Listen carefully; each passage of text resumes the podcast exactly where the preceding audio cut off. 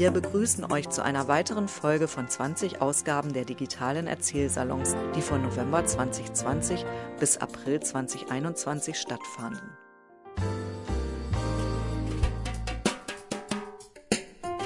Wir, die Mitarbeiter von Rohnstock Biografien, widmen uns dem Erinnern und Zuhören. Wir schreiben Lebensgeschichten auf und bringen sie in schön gestaltete Bücher. Und wir veranstalten Projekte, in denen wir Raum für das Erzählen und Erinnern schaffen. Im Norden unseres Landes liegt der Landkreis Rostock, erreicht von Bad Doberan über Güstrow, Bützow, Krakow am See. Für Ostsee-Enthusiasten liegen dort die Orte Kühlungsborn, Graal-Müritz, Ahrenshoop. Rostock gehört nicht zu diesem Landkreis strahlt natürlich als Großstadt aus.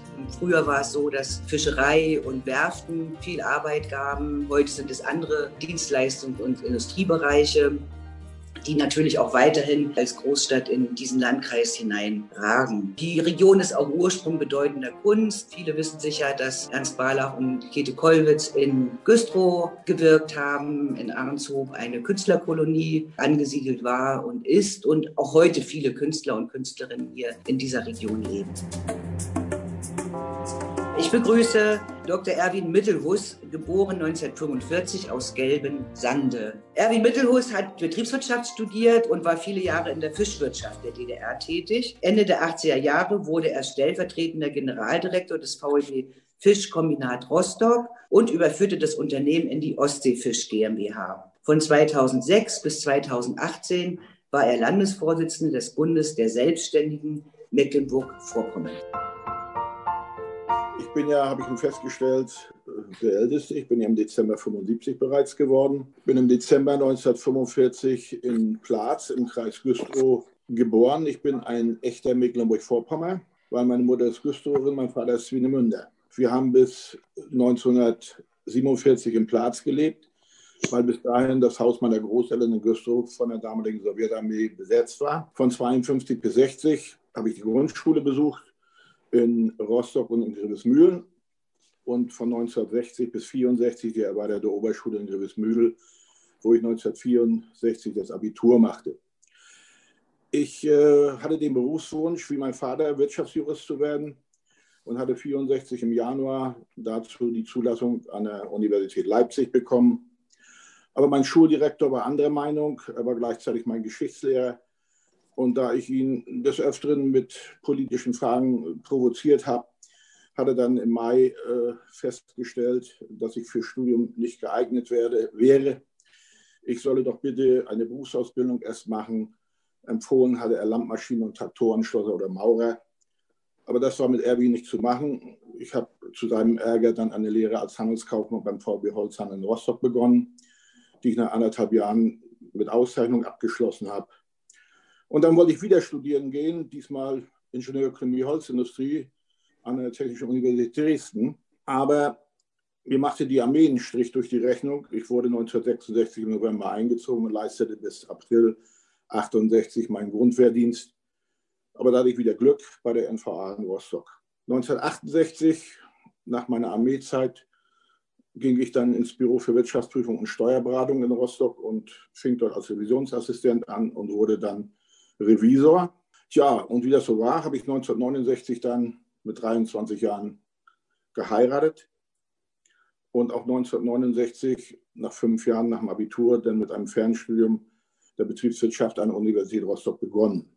Und im Mai 1970 bekam ich dann das Angebot von einem Mitstudenten, Finanz- und Valutaökonom in der VVB Hochseefischerei zu werden.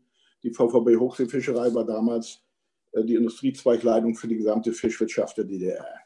Warum bin ich da hingegangen? Der Industriezweig Hochseefischerei mit seinen Fischkombinaten in Rostock und Sassnitz war 1970 einer der modernsten der DDR. Das Fischkombinat Rostock war seit 1950 auf dem Gelände der Heinke Flugzeugwerke in Rostock-Marienehe neu erbaut worden. Und man muss sagen, dass in diesem Betrieb äh, sehr viel investiert wurde. So wurden von 1963 bis 1969, man stelle sich vor, in sechs Jahren 21 Zubringertrauler, zwei Transport- und Verarbeitungsschiffe, also Riesenfabrikschiffe von 10.000 Tonnen mit 160 Mitarbeitern, sowie sieben Fang- und Verarbeitungsschiffe, 16 Frosttrawler und ein Kühl- und Transportschiff in Dienst gestellt. Das bedeutete, dass bei uns die jüngsten Kapitäne 24 Jahre alt waren, weil man keine älteren hatte.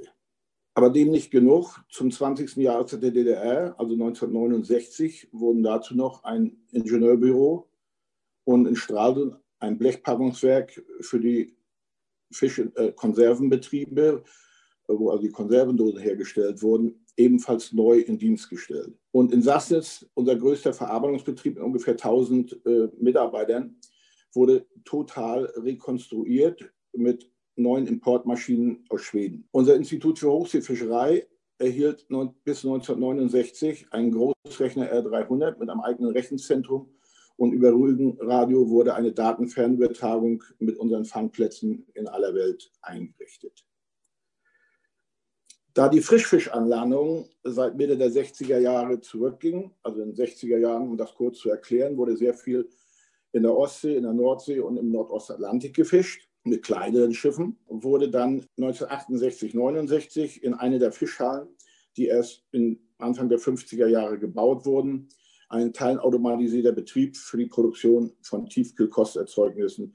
Das sind also Fischstäbchen, wie man im herkömmlichen Sinne sagt, Filet-Haushaltspackungen mit einer Produktionskapazität von 120 Tonnen am Tag gebaut und ebenfalls in diesem Jahr 1969 in Betrieb genommen.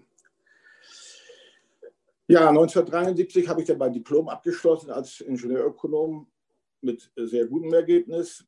1976 bis 1977, da ich der leitende äh, Finanz- und Valutaplaner der VVB Hochseefischerei in meinen jungen Jahren schon war, ähm, wurde ich in eine Arbeitsgruppe berufen, die, den, die eine Ministerratsvorlage ausarbeiten sollte mit dem Inhalt weitere Arbeit und Perspektive der Hochseefischerei nach Einführung der 200 Seemann Fischereizonen. Dazu ähm, muss ich kurz erklären, bereits 1972 hatte Island, was natürlich vom Fisch traditionell lebt, eine 50-Seemeilenzone eingerichtet und 1977 folgten 160 weitere Staaten. Also für uns waren natürlich das erhebliche Einschränkungen hinsichtlich unserer Fangrechte. Wir brauchten ungefähr damals 220.000 Tonnen Rohfisch für unsere Verarbeitungsindustrie, aber nur ca. 100.000 Tonnen konnten wir aus der Ostsee und in freien Gebieten fischen. 120.000 Tonnen hätten exportiert werden müssen, wofür, um das schlicht und einfach zu sagen, wer ein bisschen von der DDR-Geschichte gehört hat, einfach die Devisen fehlten. Und wir untersuchten mehrere Varianten unter Nutzung unserer älteren Verarbeitungsschiffe zur Fischübernahme auf See und zum Einsatz unserer modernen Supertrawler zum Fang in freien Gebieten und auf Lizenzbasis. Und man höre und staune, auf der Basis der Preise von 1975 ergab sich damals ein Devisenerlösfaktor von 1,9. Sprich, wir haben mit unserer Flotte damals eine sogenannte Valutamark mit 1,9 DDR-Mark erwirtschaftet, was unseren Vorschlag rechtfertigte, weiter zu fischen. Denn was hatten wir? Wir hatten 7000 sehr gut ausgebildete Seeleute, wir hatten eine moderne Flotte und wir hatten kein Problem gehabt, unsere Seeleute unterzubringen, unsere, unser Maschinenpersonal, unsere Fachkader, die wären überall in der DDR-Wirtschaft untergekommen. Aber wer hätte das Geld gegeben für den Fischimport? Ja, und dann hatte ich Glück. Mein Chef, mein ökonomischer Direktor damals, äh, wurde Generaldirektor, weil unser alter Generaldirektor einen Verkehrsunfall hatte. Und er ermöglichte mir dann die außerplanmäßige Aspirantur an der Rostocker Universität zum Thema der effektivitätsorientierten Vorbereitung und Planung unseres Flotteneinsatzes und der Beachtung der fischereipolitischen Bedingungen. Also ich kann sagen, ich habe die Arbeit in, als außerplanmäßiger Aspirant in drei Jahren fertiggestellt, da ich natürlich im Vorfeld ein Jahr in dieser Arbeitsgruppe tätig war und an meinem Thema gearbeitet habe. Ich habe dann im März 1981 meine Dissertation äh, verteidigt und wurde zum äh, Dr. Oeck mit dem Prädikat Cum Laude promoviert. Ja, und zum gleichen Zeitpunkt, im September 1980, wurde ich Direktor Kooperation im VW Fischfang Rostock. Das heißt, ich wurde verantwortlich äh, für die gesamte Materialwirtschaft und äh, den gesamten Absatz. von 1986 bis 87 war ich dann Leiter des Büros des Generaldirektors im Fischkombinat Rostock und wurde im Mai 1987 zum ersten Stellvertreter des Generaldirektors und Direktor für Produktion berufen, durch den Minister für Bezirksrecht Lebensmittelindustrie damals berufen. Ich war damit verantwortlich für den Flotteneinsatz der Fangbetriebe in Rostock und Sassnitz sowie der gesamten Produktion der Betriebe in der DDR. Das waren vier Konservenbetriebe und sechs andere Fischverarbeitungsbetriebe, die in Südbezirken lagen. Ich hatte damit eine Verantwortung für ungefähr 10.000 Beschäftigte, die mehr als 90 Prozent des Warenfonds an Fisch und Fischwaren produzierten. Der Warenfonds, kurz zur Erklärung, ist die Menge, die für die Versorgung der Bevölkerung über den Ladentisch verkauft wurde. Das waren zum damaligen Zeitpunkt 137.000 Tonnen. Und ich muss sagen, dass wir in diesen Jahren 1987 bis 1989 trotz komplizierter Bedingungen immer unsere sogenannten Staatspläne erfüllt und übererfüllt haben, da wir einfach neue Wege beschritten haben. Ich hatte schon in meiner Promotion darauf hingewiesen, dass wir einen eigenen Außenhandelsbetrieb brauchen, der dann 1980 auch gegründet wurde.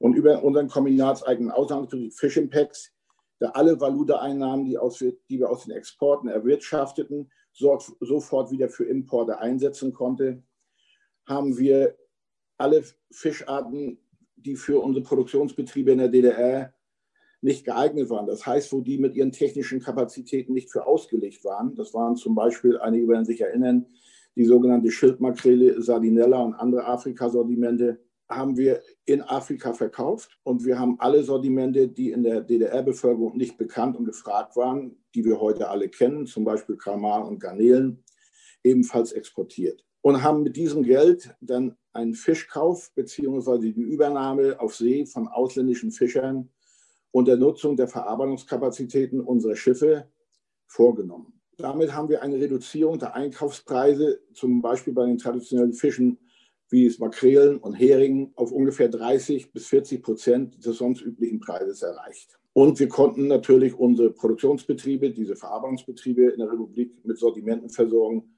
für die sie technisch geeignet waren. 1989 habe ich dann einen Seeansatz vor der Küste der USA gemacht, wo wir eigene Fangquoten hatten, wo wir Fischübernahmen auf See von amerikanischen Fischern gemacht haben und wo wir auch Fische eingekauft haben. Ich war in dieser Zeit von 1987 bis 1989 auch Regierungsbeauftragter der DDR für Norwegen und habe dort die Fischereiquoten, die wir aus einem alten Vertrag des Deutschen Reiches, sprich Kaiser Wilhelm Vertrag, ist der, zu Spitzbergen noch hatten, wo wir dann noch geringe Mengen Halbut, Rotbarsch und Kabeljau fischen konnten.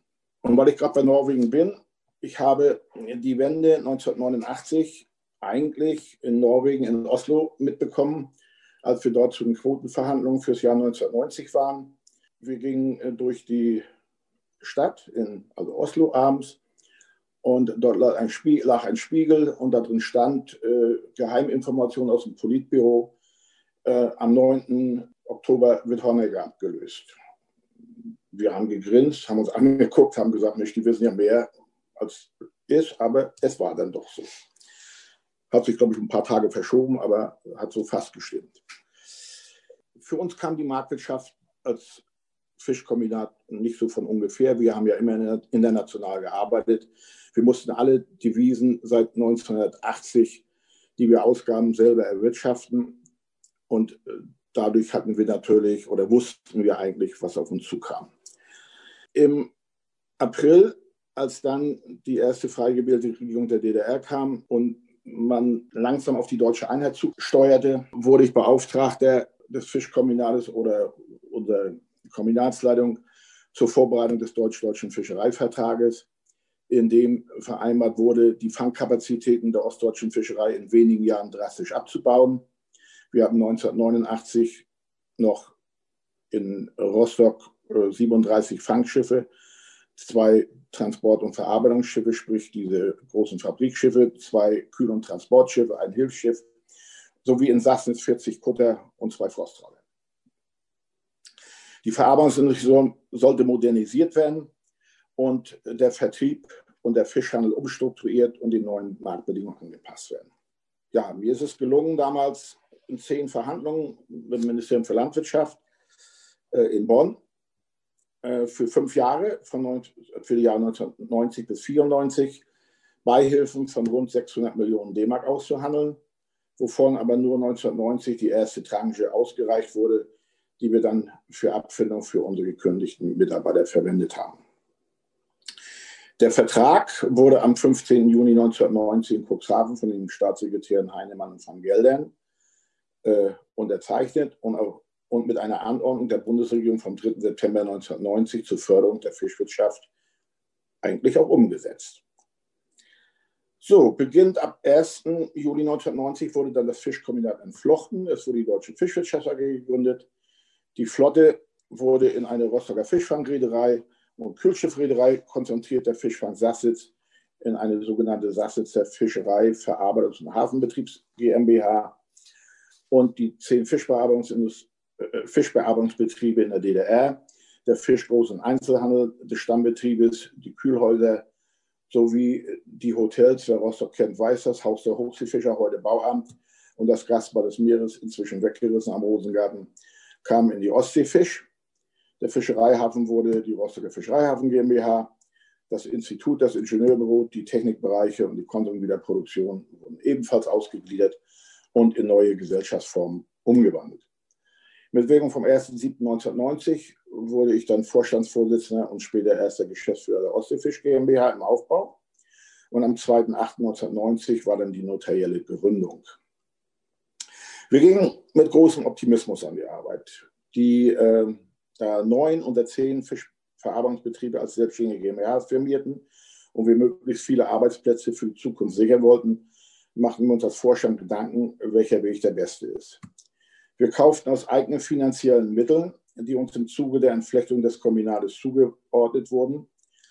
Jeder weiß, damals gab es ja eine Umwandlung 1 zu 2 und äh, wir haben eigentlich immer im FICO gut gewirtschaftet, also hatten doch einen recht guten Geldbestand und kauften davon sechs große Kühllastzüge und 28 kleinere 2,5 Tonnen Kühlfahrzeuge zum Absatz unserer Feinkost- und Maridanenprodukte, aber auch für unsere Konservenproduktion eine hochwertige Verpackungs- und Verschließanlage. Wir wollten mit den Anpassungshilfen der Bundesregierung und EU-Fördermitteln einen eigenen Feinkostbetrieb und mit einem westdeutschen Tiefkühlhersteller einen Tiefkühlkostbetrieb am Standort Rostock neu bauen, sowie den Groß Fischgroß- und Einzelhandel äh, modernisieren und ausbauen. Es war uns bereits im Herbst 1990 gelungen, mit der thailändisch-amerikanischen Firma Bumblebee mit Sitz in San Diego ein gemeinsames Unternehmen, die Unifisch zu gründen, das im Fischereihafen Rostocks Europas größte Thunfischfabrik errichten wollte. Dieses Vorhaben scheiterte leider Gottes daran, dass unser AG-Vorstand dem Thailand-Chinesen unsere alten Fang- und Verarbeitungsschiffe aus den 1960er Jahren für 45 Millionen, ich muss das mal so deutlich formulieren, angedreht hatte. Er zahlte zwar 10 Prozent, das sind 4,5 Millionen, und verabschiedete sich dann natürlich von unserem Vorhaben. Für alle, die es nicht wissen, ein Chinesen betrügt man einmal, ein zweites Mal gibt es bei ihm nicht. Wir als Deutsche sagen immer, ja, zweimal geht, und ein drittes Mal geht auch nicht mehr. Ja, am 10. Dezember 1990 teilte dann plötzlich unerwartet das Bundesministerium für Landwirtschaft mit, dass wir als Treuhandgesellschaften und Betriebe der sogenannten öffentlichen Hand keinerlei Anpassungshilfen und Investitionsmittel mehr bekommen. Uns äh, wurden nur treuhandverbürgte Liquiditätskredite zur Weiterführung genehmigt. Und bereits im September 1990 hatte mich ein uns wohlgesonnener westdeutscher Unternehmer darüber informiert, dass der Bundesvorstand der Fischindustrie mehrfach gegen die Vereinbarung des deutsch-deutschen Fischereivertrags in Bonn interveniert hatte.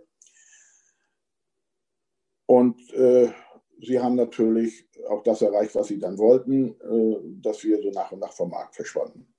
Uns wurde als Geschäftsleitung damit klar, dass die Ostseefisch in dieser großen Form, nachdem sich unter, unser zentraler Fischgroßhandel Berlin Ende Juli 1990 von uns trennte, nicht überlebensfähig war. Als Vorstand entschlossen wir uns, über ein sogenanntes Management Buyout Teile der Ostseefisch zu privatisieren, um Fördermittel für einen geplanten Feinkostbetrieb und die Umstrukturierung unseres fischgroßen Einzelhandels zu bekommen. Unser Antrag wurde am 30. November 1990 vom Aufsichtsrat der Deutschen Fischwirtschaft AG bestätigt. Dazu muss ich natürlich sagen, nur die Arbeitgeberseite, die eine Stimme mehr hat, hat das bestätigt. Unser eigener Betriebsrat der ebenfalls natürlich im Aufsichtsrat saß, stimmte dagegen. Er sagte wörtlich, ich stimme gegen die Privatisierungsabsichten dieser alten und neuen Ausbeuter. Im Dezember 1990 wurde ich auf Empfehlung unseres Aufsichtsratsvorsitzenden als Vertreter der ostdeutschen Fischindustrie in den Bundesvorstand für Fischindustrie gewählt. Über meine Vorstandskollegen in diesem Vorstand versuchte ich in Kooperation, äh, versuchte ich weiter Kooperation Beteiligung zu organisieren. So gelang es uns, eine Reihe von Lohnarbeit reinzuholen für unsere Konservenfabriken, für die Tiefkühlproduktion. Und trotz aller Anstrengungen schlossen wir das Jahr 1991 mit einem Verlust von ca. 5 Millionen D-Mark ab. Aber wenn man das heute betrachtet, äh, bei den Zahlen, über die wir heute bei den Werften reden, dann muss ich sagen, das ist, wie sagte mal ein deutscher Banker so schön von der Deutschen Bank, Peanuts. Wir sichern mit der Ostseefisch und ihren Tochterunternehmen im Jahr 1991 noch ca. 2500 Arbeitsplätze. Also, äh, wenn ich mir heute angucke, was für die paar Werftarbeiter an Milliarden ausgegeben werden soll, tut mir leid, kann ich nicht nachvollziehen. Obwohl im Aufsichtsrat beschlossen, befördert der Vorstand der Deutschen Fischwirtschaft AG unsere Privatisierungsbemühungen nicht. Im Gegenteil, man verlangte von uns Millionen DM als Kaufpreis und eine langfristige Übernahme aller Beschäftigten. Für betriebsnotwendige Kündigungen sollten Strafzahlungen, sogenannte Pönalen, vertraglich festgelegt werden. Für uns als Ostdeutsche war zu diesen Bedingungen bei keiner Bank eine Finanzierung zu bekommen. So zog sich das Jahr 1991 hin und wir verwalteten, was vorhanden war. Am 1.2.1992 verkaufte uns die Treuhand an eine Berliner Fleischproduktions GmbH, an eine Tochter einer Berliner Immobilienfirma. Gekauft wurde nicht. Wir, der Geschäftsführer der Berliner Firma und ich, verhandelten das ganze Jahr 92 um sogenannte Anschubfinanzierung bei der Treuhandanstalt für die Übernahme der Betriebe der Ostseefisch GmbH mit insgesamt 700 Mitarbeitern. Wir, kam, wir bekamen für 1992 7 Millionen D-Mark und für 1993 12 Millionen D-Mark treuhandverbürgte Liquiditätskredite. Da ich mich als erster Geschäftsführer in Sorge um unsere Haftung wiederholt an den Geschäftsführer des Berliner Unternehmens und auch an den Vorstand der Deutschen Fischwirtschafts AG wandte, äh, wollte man mich natürlich loswerden. Und das war Ende 1992.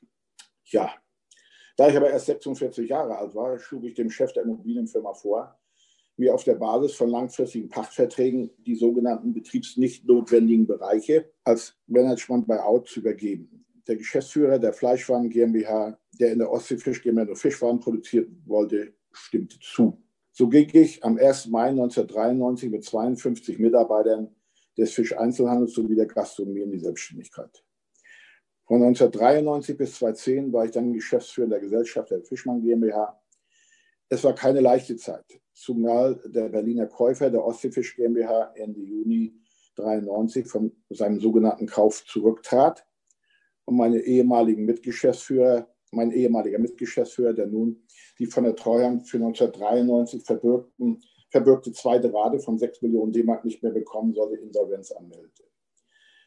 Der Insolvenzverwalter kündigte erst einmal alle Pachtverträge. Mitte 1994 einigten wir uns in einem Vergleich, wonach wir dann die Fischeinzelhandelsgeschäfte samt Personal behielten. Aufgrund des Kaufverhaltens unserer Bevölkerung, die in den Supermärkten Fisch aus der Tiefkühltruhe und nicht in Spezialgeschäften kauften, haben wir uns aus ökonomischen Gründen von diesen Ladenobjekten getrennt. Zwei haben wir modernisiert und an unsere Mitarbeiter verkauft. Zwei weitere hat ein Türke übernommen, da auch unsere dort tätigen Verkäuferinnen weiter beschäftigte. Zwei in Stralsund verloren wir 1994 und 1995 durch sogenannte Restitutionen, das heißt Rückgabe der Häuser an die führenden Eigentümer.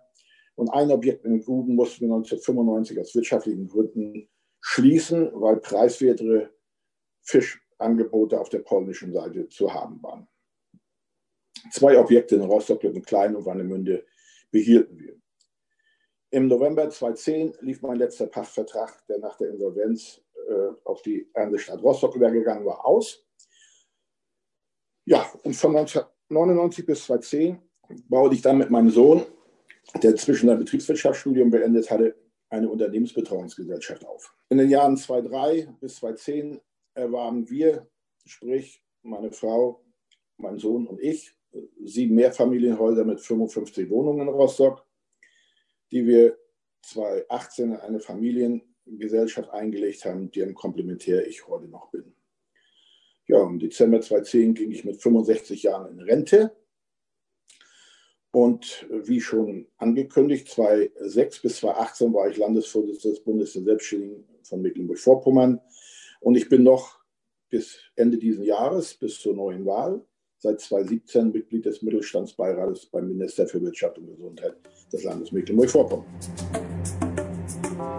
Ich begrüße Kerstin Hegermann-Basche, geboren 1961 aus Bützow. Sie lernte auf der Werft Zerspannungsfacharbeiterin und arbeitete als Kranfahrerin, bekam zwei Kinder, wurde in der Wende arbeitslos, folgte einem neu gefundenen Westfreund nach Kiel und kehrte auch wieder zurück. 2002 kaufte sie in Bützow ein Haus und dort richtete sie eine Galerie mit Café ein, das sie bis heute betreibt.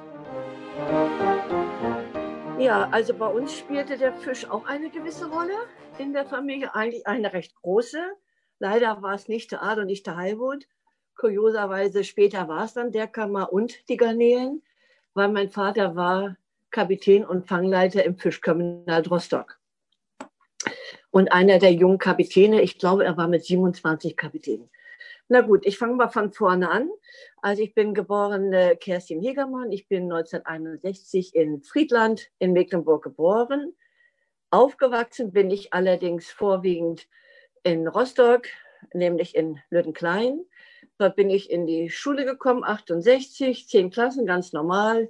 Jugendweihe war ja wie üblich und viel Interesse an Kunst und an Literatur. Das war natürlich auch sehr, sehr schön durch unsere Kunsthalle in, in Rostock-Reutershagen, die ja 69, glaube ich, äh, gebaut war. Und ich bin also viel in meiner Kindheit und Jugendzeit in die Kunsthalle gegangen, Willi Sitte und äh, Kadedin Bitt das war alles unheimlich interessant für mich, auch wenn man nicht so wie heute zu den Ausstandseröffnungen mitkommen konnte. Aber die Kunsthalle war für mich ein ganz wichtiger Bestandteil.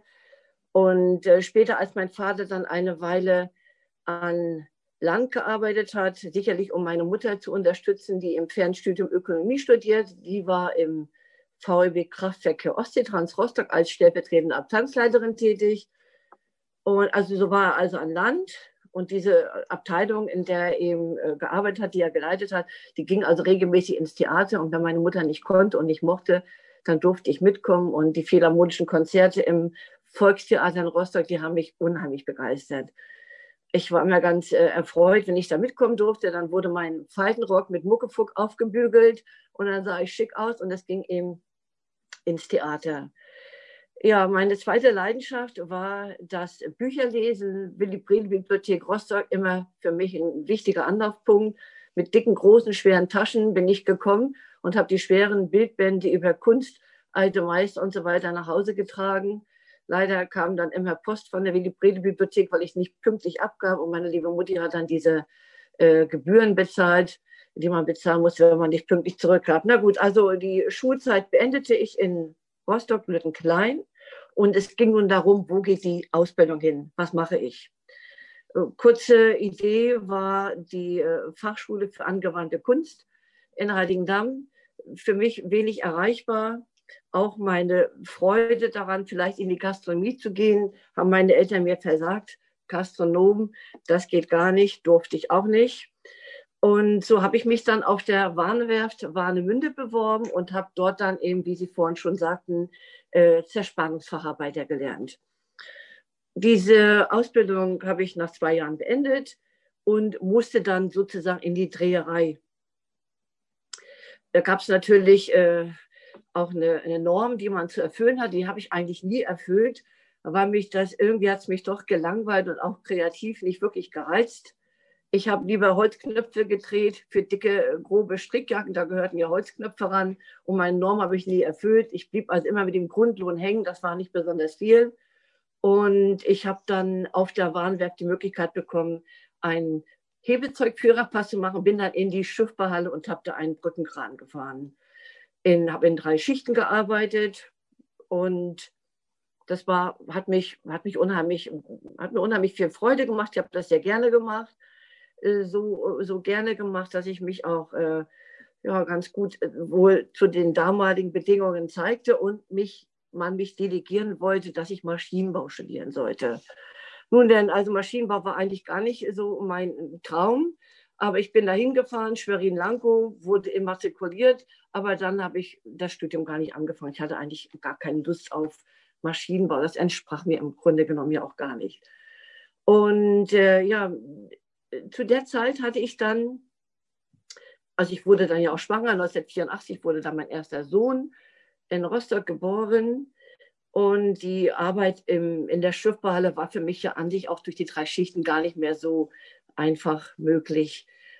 Ich habe dann einen Schreibmaschine- und Stenografiekurs an der Volkshochschule in Rostock besucht, um in ein Büro in, in, in auf der Warnewerft eben zu, zu kommen und quasi zu normaler Arbeitszeit Feierabend machen zu können. Also zu dieser Zeit ungefähr begann für mich ein, ein ganz anderes Bild, das sich über die DDR entwickelte und ich stand also irgendwie war das an sich, hatte sich an sich alles ganz merkwürdig entwickelt, weil ich Kontakte nach Leipzig und zu sogenannten Westbekanntschaften hatte.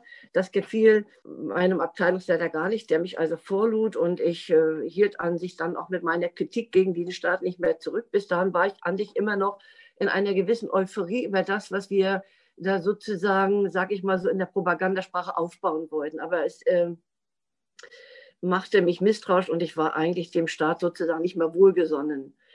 Äh, aber ich war ihm nicht so negativ gesonnen, dass ich äh, auf die Idee gekommen wäre, einen sogenannten Ausreiseantrag zu stellen, was man mir aber unterstellte, dass ich das ja wohl auch bald tun würde, hatte ich aber gar nicht vor.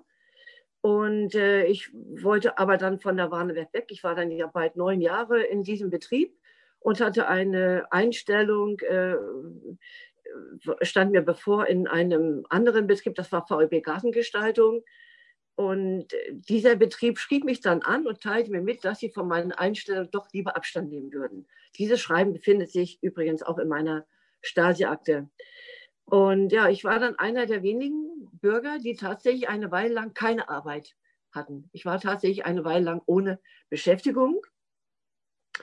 Ich hatte aber auch nicht das Interesse wegzugehen, dieses, was man mir eben unterstellte, und habe dann den Weg gesucht, den ich gerne am Anfang ja schon gegangen wäre und bin äh, zur Gastronomie gekommen, war dann beim Gaststättenbetrieb in Rostock angestellt und hatte die Gelegenheit, den Kellner, was man heute ja Restaurantfachfrau nennt, äh, quasi dual äh, nebenbei zu erlernen. Ich hatte dann eine Anstellung im Kurs in Warnemünde, später im Atlantik und habe nebenbei eben in der sogenannten Erwachsenenqualifizierung den Beruf der Kellnerin erlernt äh, wenn die Wende nicht gekommen wäre, war mein Ziel, ich möchte gerne auf die renommierte Hotelfachschule für das Gaststätten- und Hotelwesen nach Leipzig gehen. Das war eigentlich mein Plan.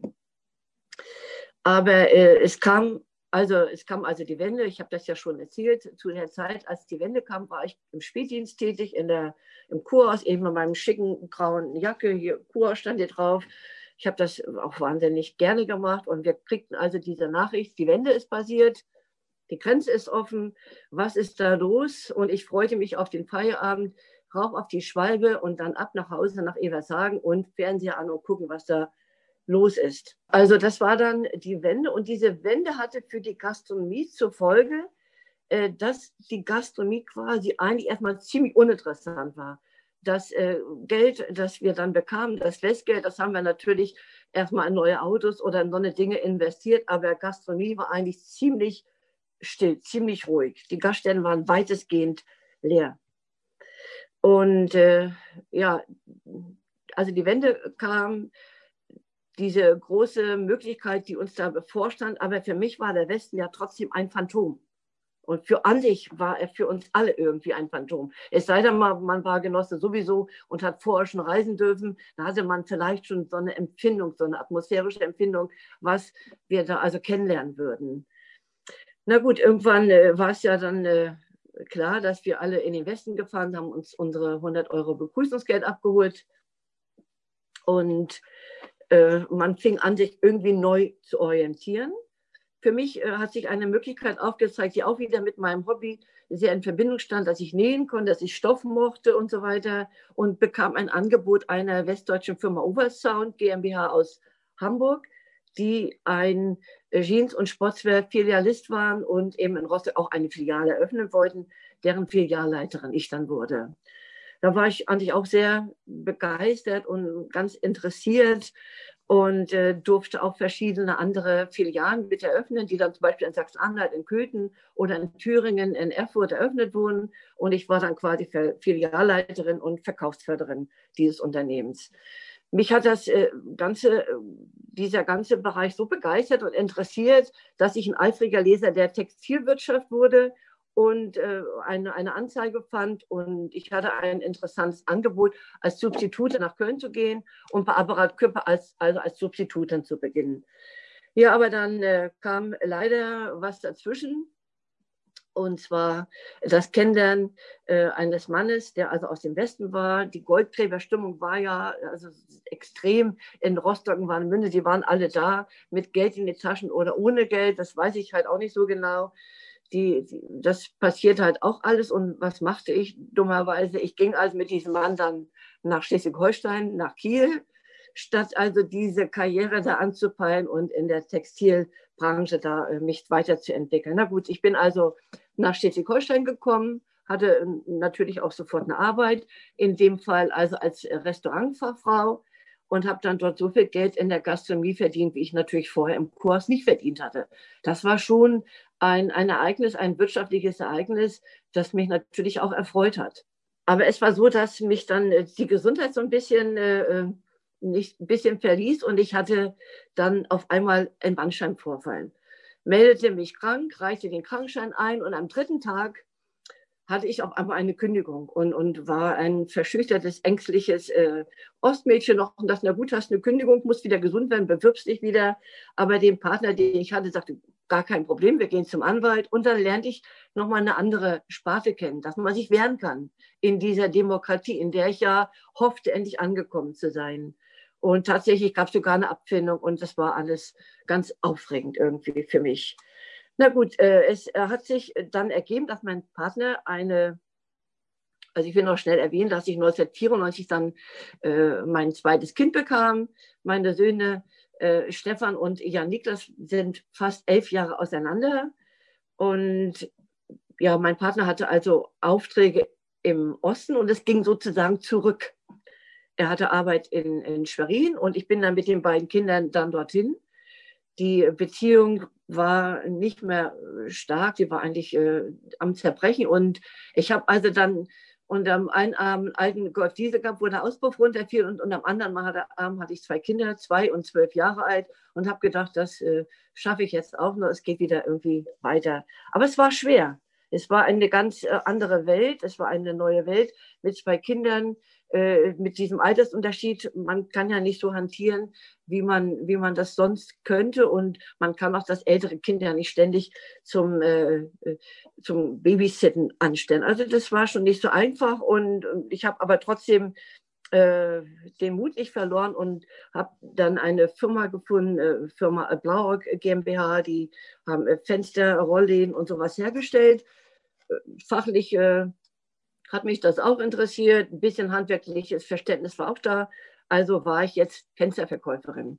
Fenster, Rolle, Türen, Wintergarten, spielt keine Rolle. Ich habe mitgemacht. Ich war auch, äh, auch recht äh, tüchtig und bin dann äh, als Auszeichnungsreise als einzige Frau äh, mit auf die Bahamas geflogen. Also die Firma hat immer jedes Jahr die besten Verkäufer ausgezeichnet. Ich gehörte dazu und durfte also eine Woche auf die Bahamas das war natürlich auch mal ganz toll. Ich kannte ja eigentlich, ich kannte Fischland das und ich kannte Schleswig-Holstein und war mal in Dänemark und mehr kannte ich ja noch gar nicht. Also auf nach den Bahamas. Gut. Ja, ich war also äh, wieder im Osten angekommen. Ich lebte mit meinen beiden Kindern alleine. Es war teilweise sehr abenteuerlich das Leben zu meistern, aber es ist mir immer wieder gelungen, weil ich doch recht, ein recht optimistischer Mensch bin und zog also so hier äh, durch die Gegend. Von Schwerin ging es dann ab in den Landkreis Rostock. Ich wohnte hier ländlich bei Rostock, eine Weile in Tessin, eine Weile in, in, in Bennett und äh, ich hatte unheimliche Lust, ein eigenes Haus zu haben. Mein ältester Sohn war seinerzeit äh, auf dem Fachgymnasium für Bautechnik in Rostock und dann habe ich mir so einen Radius gezogen, habe geguckt, wo finde ich ein altes Haus, das, das also meine Kinder mit der Bahn erreichen können. Der jüngste Sohn ging seinerzeit dann auf die Waldorfschule in Rostock, der älteste, wie gesagt, das Fachgymnasium Bautechnik. Und ich fand dann hier diese Ruine in Bützow für 11.000 äh, Euro und habe das dann gemacht. Habe also gesagt, ich mache das jetzt hier einfach und traue mich. Und habe 2002 also dieses äh, ruinöse Haus gekauft, das unter Denkmalschutz steht und bin mit einem wahnsinnigen Elan und wenig Geld also an diese Aufgabe gegangen. Aber man wächst ja mit seinen Aufgaben und habe gelernt, wie man maurert und ja, war eine tolle Zeit. Wir haben uns beeilt, beeilt, diesen ersten größeren Raum im Erdgeschoss des Hauses fertigzustellen, weil ich in diesem Raum meine zukünftige berufliche Existenz sah. Das ist dann auch äh, tatsächlich so äh, passiert. Ich habe hier also dann am 18. Dezember äh, 2005 habe ich dann hier mit meiner Selbstständigkeit in Bützow begonnen. Die erste Ausstellung war eine, eine Ausstellung mit äh, Walter Herzog, Gradierungen. Später habe ich dann äh, hier eine Ausstellung gehabt mit Jürgen Schäfer, Leipziger Schule, Jürgen Weber, äh, der in Rostock lebt, ortsansässiger Maler, einer, von dem man bestimmt immer noch reden wird, Wolfgang äh, Severin Iben und äh, Matthias Vorbeck, äh, Grafiker aus Rostock und so weiter und so weiter. Ich habe also recht viele Ausstellungen ge gemacht.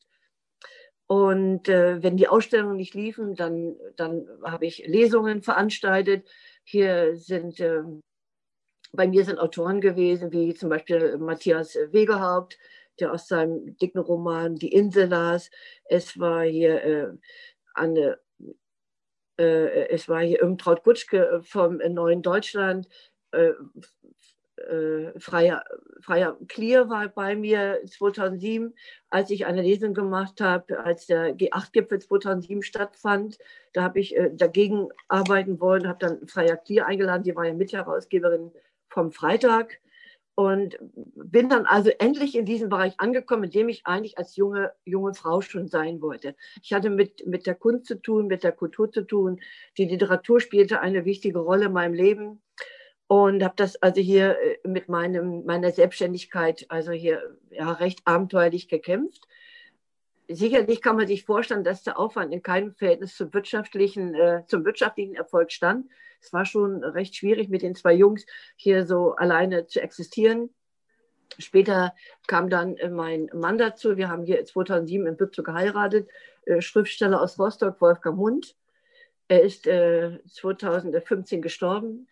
Und äh, hat, äh, kam vom Literaturhaus Kutor, war ganz begeistert über mein Engagement und hat hier auch viele Ausstellungen mit mir gemacht, viele äh, Laudatien gesprochen zu den Künstlern, die ich hergeholt habe. Aber wie gesagt, äh, es stand alles in keinem wirtschaftlichen Verhältnis, sodass ich 2009 anfing, mich ganz abenteuerlich wieder in der freien Wirtschaft zu bewerben und war dann 2009 für einen Biohof tätig, bin da also mit nackten Füßen übers Feld gelaufen und habe die äh, rote Beetepflanzen gesteckt und, und, und so weiter und bin auf die Gemüsemärkte mitgefahren und habe so eine Weile in diesem Arbeitsverhältnis zugebracht. Der Arbeitgeber war aber auch in schwierigen finanziellen Verhältnissen, sodass das also nicht sehr lange blieb. Dann hatte ich die Gelegenheit für die Diakonie in der Weinbergschule in Schwerin zu arbeiten, äh, in der 1 zu 1 Betreuung für ein mehrfach schwerstbehindertes Mädchen das habe ich äh, wahnsinnig gerne gemacht. Es war allerdings eine befristete Stelle. Danach habe ich mich beworben, habe ich ein Hotel geleitet an der Außenalster in Hamburg, habe in einer WG gewohnt in Hamburg-Harburg mit einer Physik- und mit einer Musikstudentin zusammen. Aufregende, interessante Zeit. Aber am liebsten habe ich dann am Freitagabend oder am Samstagvormittag im Auto gesessen und wenn ich die Stiftskirche von weitem gesehen habe, ich mich gefreut, dass ich wieder nach Hause komme nach Bützow. Bützow war ja für mich jetzt endlich ein, ein, auch ein Punkt geworden, bei dem ich angekommen bin. Ich bin ja wahnsinnig oft umgezogen. Mein ältester Sohn, ich glaube, er war auf elf Schulen und Gott sei Dank nimmt er mir das nicht übel. Und habe also diese, diese Arbeit dort in dem Hotel gemacht. Leider war das auch eine, eine gewisse Hochstaplerin. Das Gehalt kam selten pünktlich.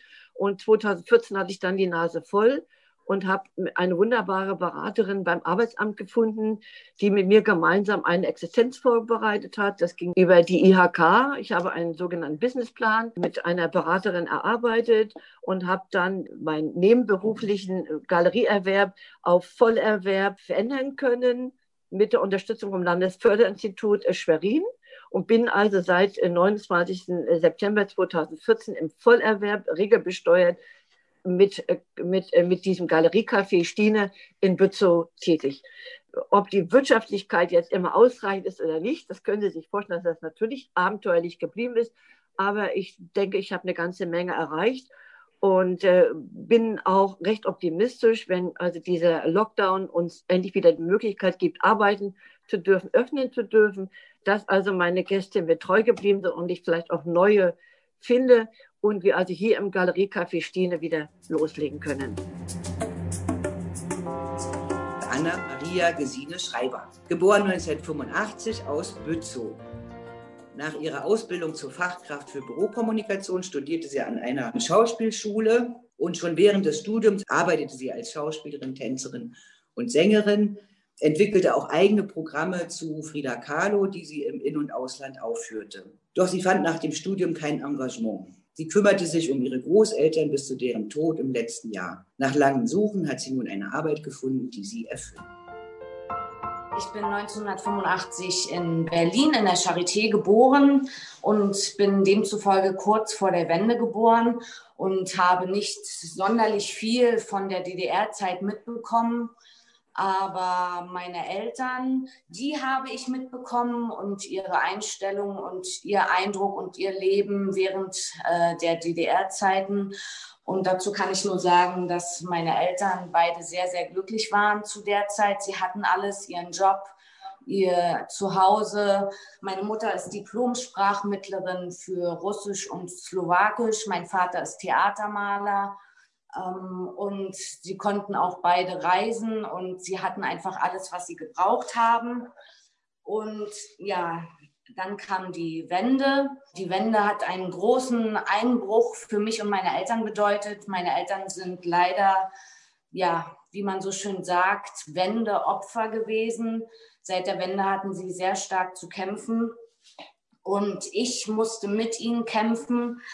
Also Wörter wie Existenzangst sind mir auf jeden Fall geläufig dadurch, durch diese Erfahrungen, die ich gesammelt habe.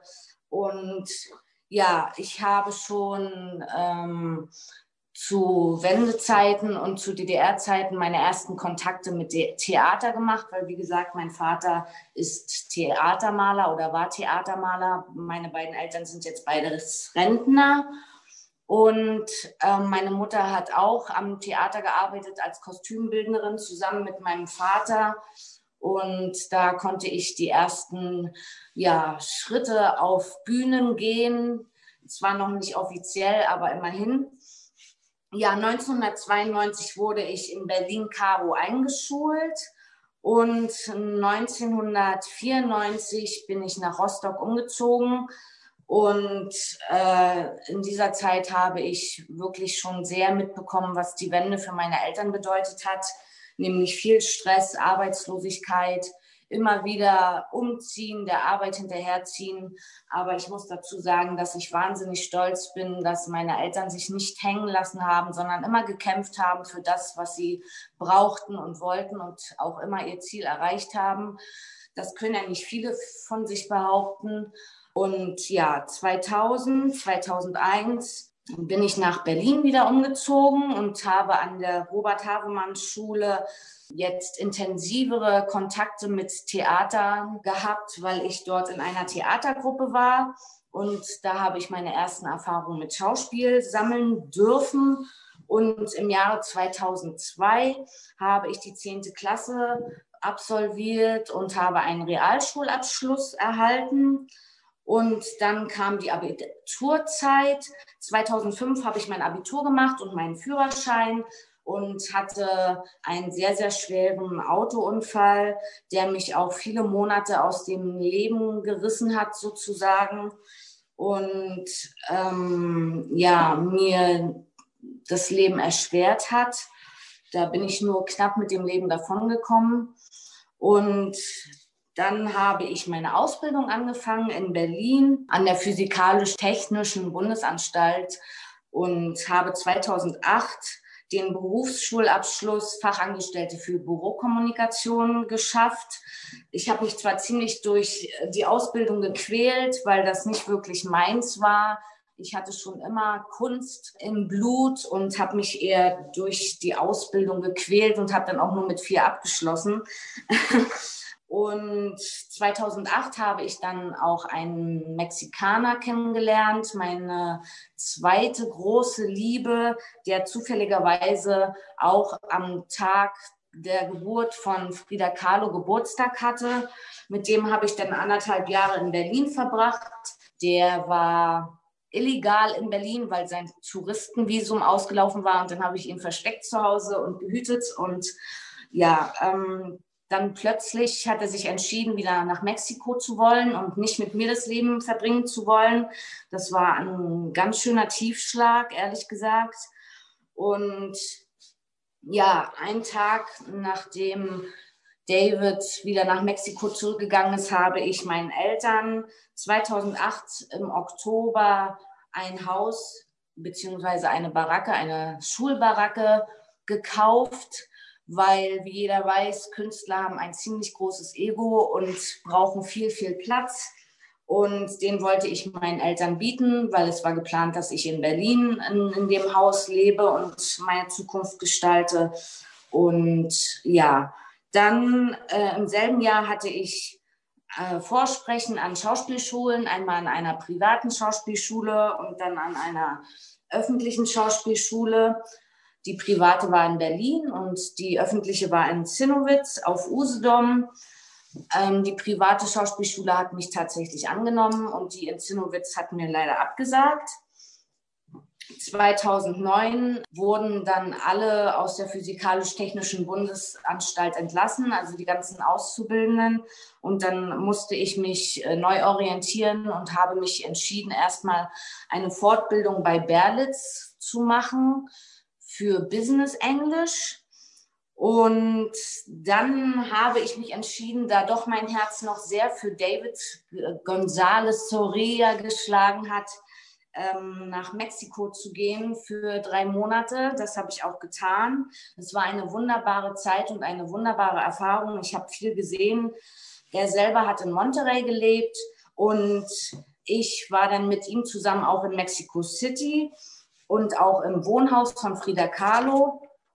Und im Jahre 2009 habe ich mein Studium in Zinnowitz absolviert als staatlich anerkannte Schauspielerin. Und 2010 habe ich meine erste Arbeit zu Frida Kahlo gemacht. Ähm, das war sozusagen der erste Monolog, den wir uns selber aussuchen sollten als Schauspielschüler. Und da habe ich mich für Frida Kahlo entschieden, weil ich halt angefangen habe, mich mit ihr zu beschäftigen, weil ich sie interessant fand als Künstlerin und dann durch die Beschäftigung festgestellt habe, dass ich private Parallelen habe und auch so aussehen kann wie sie. Deswegen habe ich mich für Frida Kahlo entschieden und der Monolog, die erste Arbeit hieß Auseinandersetzung mit dem Schmerz. Und da habe ich Texte von Anja Gronau verarbeitet, die selber ein Stück zu Frida geschrieben hat. Und dann ging es weiter. 2010 habe ich einen Frida Kahlo Lookalike Contest gewonnen, der in Wien stattgefunden hat. Und zwar war da eine Retrospektive zu Frida Kahlo. Und da haben die halt diesen Frida Kahlo Lookalike Contest gemacht. Da habe ich dann meinen Monolog vorgestellt, Auseinandersetzung mit dem Schmerz und habe gewonnen. Das war wirklich eine tolle Erfahrung. Und der erste Preis war das Titelbild der Wien Live und ein Interview. Das habe ich dann auch absolviert und ja, das war eine fantastische Erfahrung. 2011 habe ich mit meinem Kollegen Thorsten Schemmel Bühne und Buffet absolviert am Theater. Anklam. Das war eine Lesung auch zum Thema Frida Kahlo und ihrem Mann Diego Rivera. Die Taube und der Elefant hieß die Lesung. Und das habe ich selber ausgearbeitet mit meinem damaligen Lebenspartner Thorsten Schemmel zusammen. 2012 habe ich mich wieder mit Frida Kahlo beschäftigt Und zwar habe ich meine Abschlussarbeit über sie geschrieben, die hieß Von der Faszination über die Identifikation zur Reinkarnation. Und da habe ich darüber geschrieben, wie es ist, als Double und Schauspielerin jemanden zu äh, nachzumachen und dass man als Schauspieler mehrere Standbeine braucht, wie zum Beispiel ein Double-Dasein oder ähnliches. Dann 2012 hatte ich mein erstes Engagement an der VLB in Anklam an der Vorpommerschen Landesbühne. Und 2013 habe ich einen Auftritt am Volkstheater Rostock gehabt mit meinem eigenen Monodrama Der Löwe im Kleiderschrank. Auch wieder zu Frieda und ihren Gebrechlichkeiten, weil die hatte ja als junge Frau einen schweren, schweren ähm, Busunfall, der sie äh, im Prinzip ihr ganzes Leben lang an das Bett gefesselt hat und viele Operationen musste sie über sich ergehen lassen und so weiter und so fort. 2014 war der 60. Todestag von Frida Kahlo. Und zu Ehren von Frida Kahlo habe ich dann auch ein Festival aus dem Boden gestampft, zusammen mit meinen Eltern, was da hieß Viva la Vida. Und das habe ich beim Bildungsträger in Berlin, Berufsförderungswerk für Bekleidung, zuerst ähm, ja, veranstaltet und dann habe ich das Festival auch in Ludwigslust veranstaltet und in Bad Bergzabern. Dort habe ich auch meine Lesung äh, gemacht, Die Taube und der Elefant. Ja, und dann im Jahr 2014 bin ich nach San Francisco gegangen, weil mich jemand eingeladen hat, am Frida Kahlo Festival dort teilzunehmen in der Mission Street. Und dort hatte ich meinen ersten Auslandsauftritt mit meinem Monodrama Der Löwe im Kleiderschrank am Mission Theater. Und das äh, Heftige für mich war, dass ich nur drei Tage Zeit hatte, mein Programm vollkommen umzukrempeln, weil das war in Deutsch und ich musste es in Englisch komplett neu machen, musste improvisieren mit der Technik und so weiter und so fort. Es ist aber alles perfekt gelaufen, weil wir viele, viele tolle Unterstützer hatten zu der Zeit.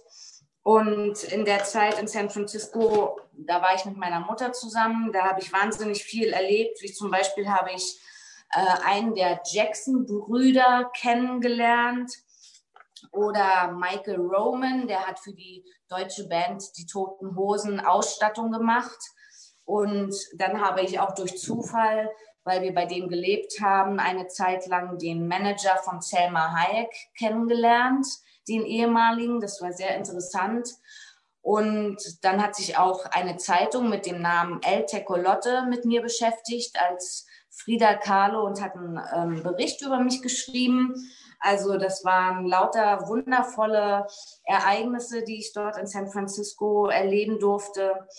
Ja, und 2015 bin ich im Rahmen des Theaterfestivals Freisprung in Rostock auf, an, ähm, auf der Bühne 602 aufgetreten, wieder mit meinem Monodrama Der Löwe im Kleiderschrank. 2014 habe ich eine Double-Agentur gefunden, die mich als Frida Kahlo-Double aufgenommen hat, als einziges deutsches Frida Kahlo-Double. Und darüber habe ich eine junge Künstlerin kennengelernt mit dem Namen Anna Eichner, die mit mir ein Projekt gestartet hat, was sich auch Frieda nannte. Und die hat einen wunderbaren Film zu mir und äh, in Verbindung mit Frieda gemacht. Das war ganz toll und ganz tolle Fotos gemacht und so weiter und so fort. 2015 habe ich dann in Berlin eine Filmweiterbildung mit Namen Camera Acting an ISFF Berlin gemacht. Ähm, und 2000 16 bin ich dann zu Krimi-Dinner gegangen, das Original, das war Tourneetheater und dadurch habe ich ja ähm, ganz Deutschland kennengelernt, weil wir wirklich durch ganz Deutschland, vor allem Westdeutschland, getourt sind. Das war auch sehr interessant. Da hat man Ecken gesehen, die man vorher noch nicht kannte. Es war sehr, sehr interessant. Und eines meiner großartigsten Erlebnisse war ein Aufenthalt auf dem Schiff als Schauspielerin im Jahr 2017. Da habe ich wirklich die halbe Welt gesehen. Ich war in Malaysia, in Belgien, Spanien, Portugal, Norwegen und so weiter und so fort. Also das war wunderbar. Es war eine harte Arbeit und eine absolut andere Welt als ja auf dem Land, aber es war eine fantastische Erfahrung. 2018 und 2019 habe ich dann meine beiden schwer pflegebedürftigen und kranken Großeltern gepflegt. Das war auch eine sehr einschneidende Erfahrung. Und ähm, ja, es war aber auf der anderen Seite auch sehr, sehr schön, weil ich meine Großeltern sehr, sehr intensiv kennengelernt habe in dieser Zeit. Und in dieser Zeit, als ich meine Großeltern gepflegt habe, habe ich mich dann auch dazu entschieden, mich gegen die Schauspielerei zu entscheiden, weil ich wollte irgendwo ankommen, am liebsten an der Ostsee. Und das Geld war einfach zu wenig. Man musste alle paar Monate umziehen. Man hatte ständig neue Kollegen, neue Intendanten und so weiter und so fort. Das war einfach ein zu hartes Brot. So fest waren meine Zähne einfach nicht. Daran habe ich mir welche ausgebissen. Ja, und aufgrund dieser Entscheidung habe ich mich dann angefangen, wieder zu bewerben als Fachangestellte für Bürokommunikation und habe in diesem, nein, im letzten Jahr Dezember eine Anstellung bei der Fachagentur Nachwachsende Rohstoffe gefunden und konnte mich hier oben an der Ostsee endlich setteln und äh, meine Kindheitserfahrung wieder auffrischen mit der Ostsee. Und ich liebe einfach Mecklenburg-Vorpommern, weil es äh, eine wundervolle Landschaft hat. Und die Ostsee möchte ich einfach nicht mehr missen.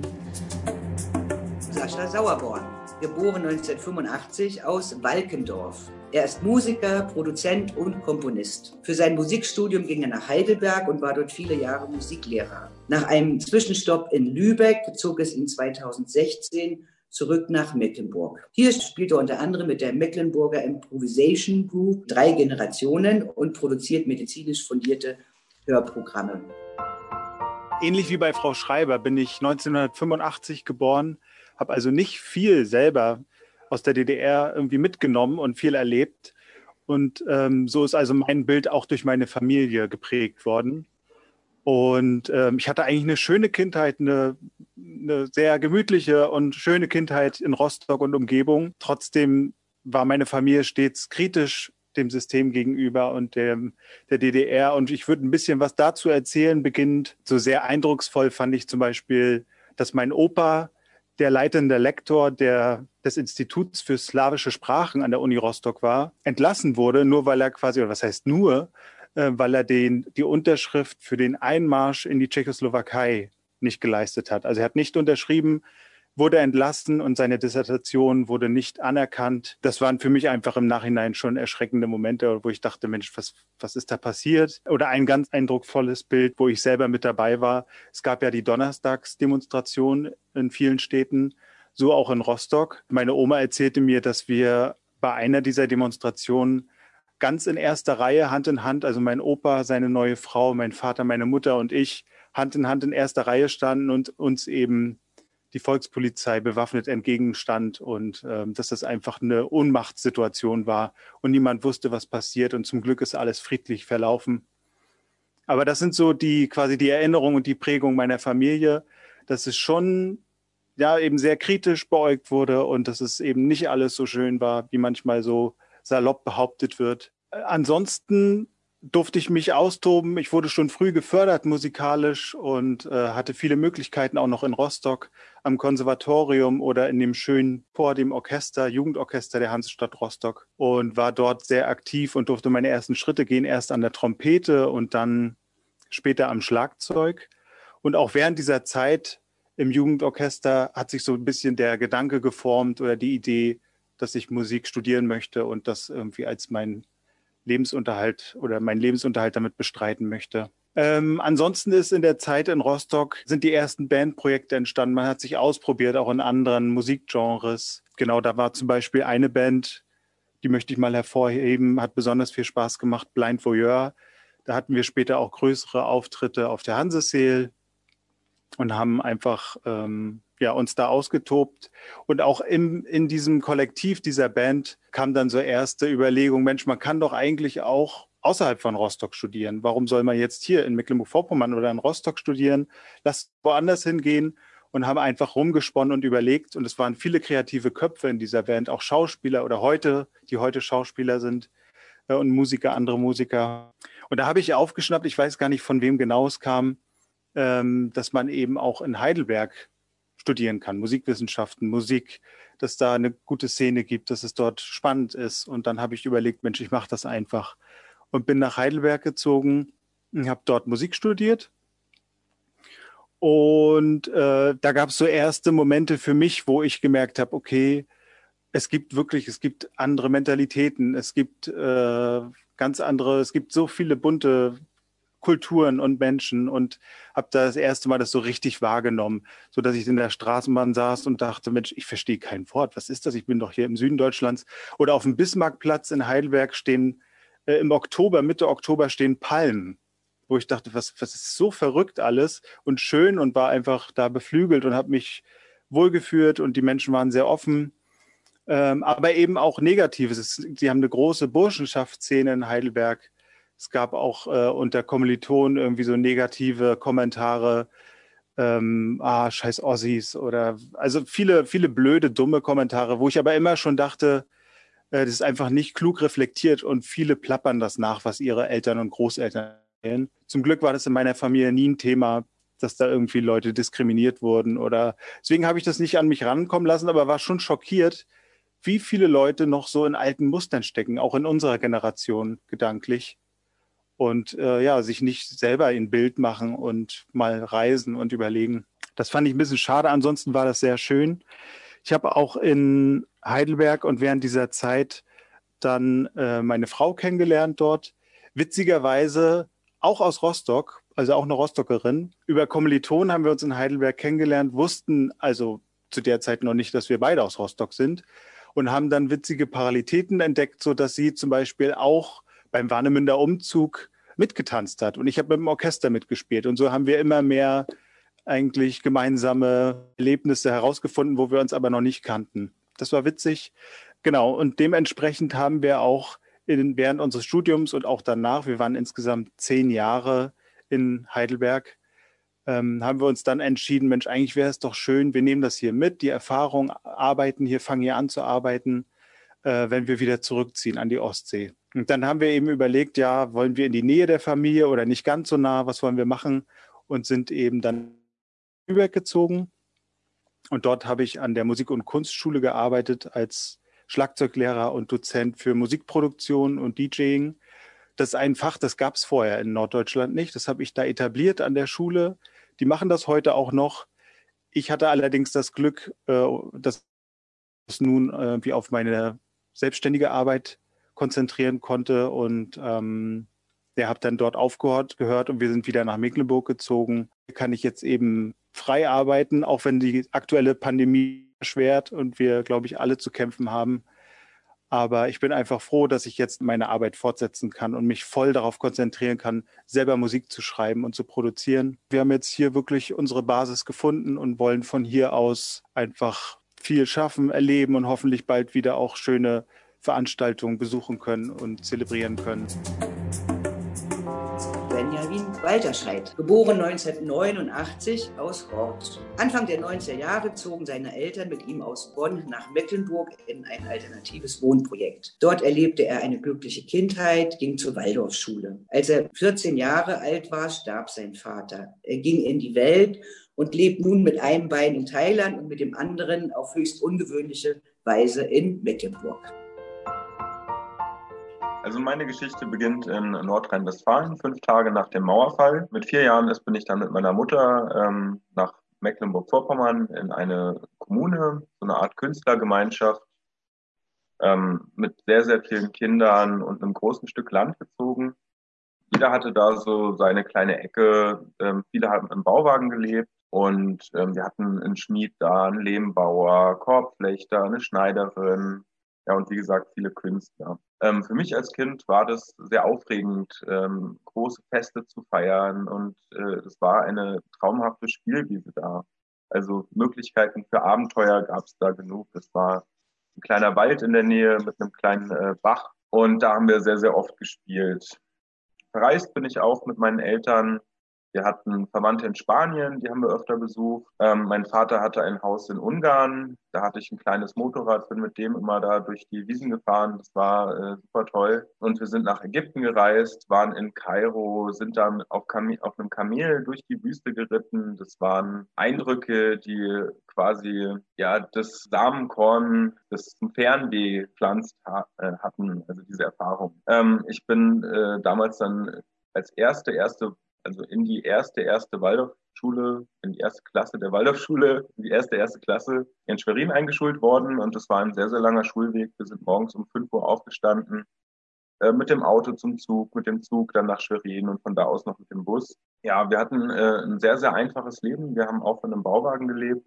Und wir mussten zum Beispiel unser Wasser vom Gutshaus zu unserem Bauwagen tragen, hatten keine richtigen sanitären Anlagen. Viele kennen wahrscheinlich noch den Nachttopf von früher. Wir hatten dann so einen Nachteimer, musste man dann ganz schön vorsichtig sein, dass man den nachts nicht über den Haufen läuft.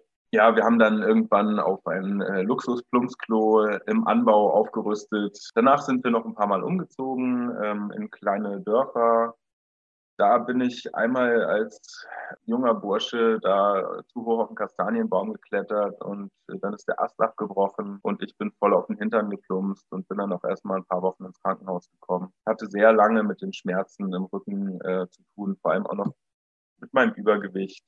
Ja, das habe ich teilweise habe ich heutzutage noch Schmerzen. Wir sind dann äh, in noch eine andere Kommune gezogen und dann kamen wir nach Schwerin dann hatte ich nur noch 30 Minuten Schulweg, ein äh, Riesenfortschritt. Ähm, die Schule war sehr klein, es, äh, jeder kannte jeden, es, es war ein respektvoller und netter Umgang miteinander. Es äh, war wirklich schön. Ja, ein tiefgreifendes Ereignis war dann ähm, der Tod meines Vaters. Ähm, ich hatte sehr, sehr starke Schuldgefühle. Für mich war damals klar, äh, ich bin der Grund, warum sich mein Vater das Leben genommen hat.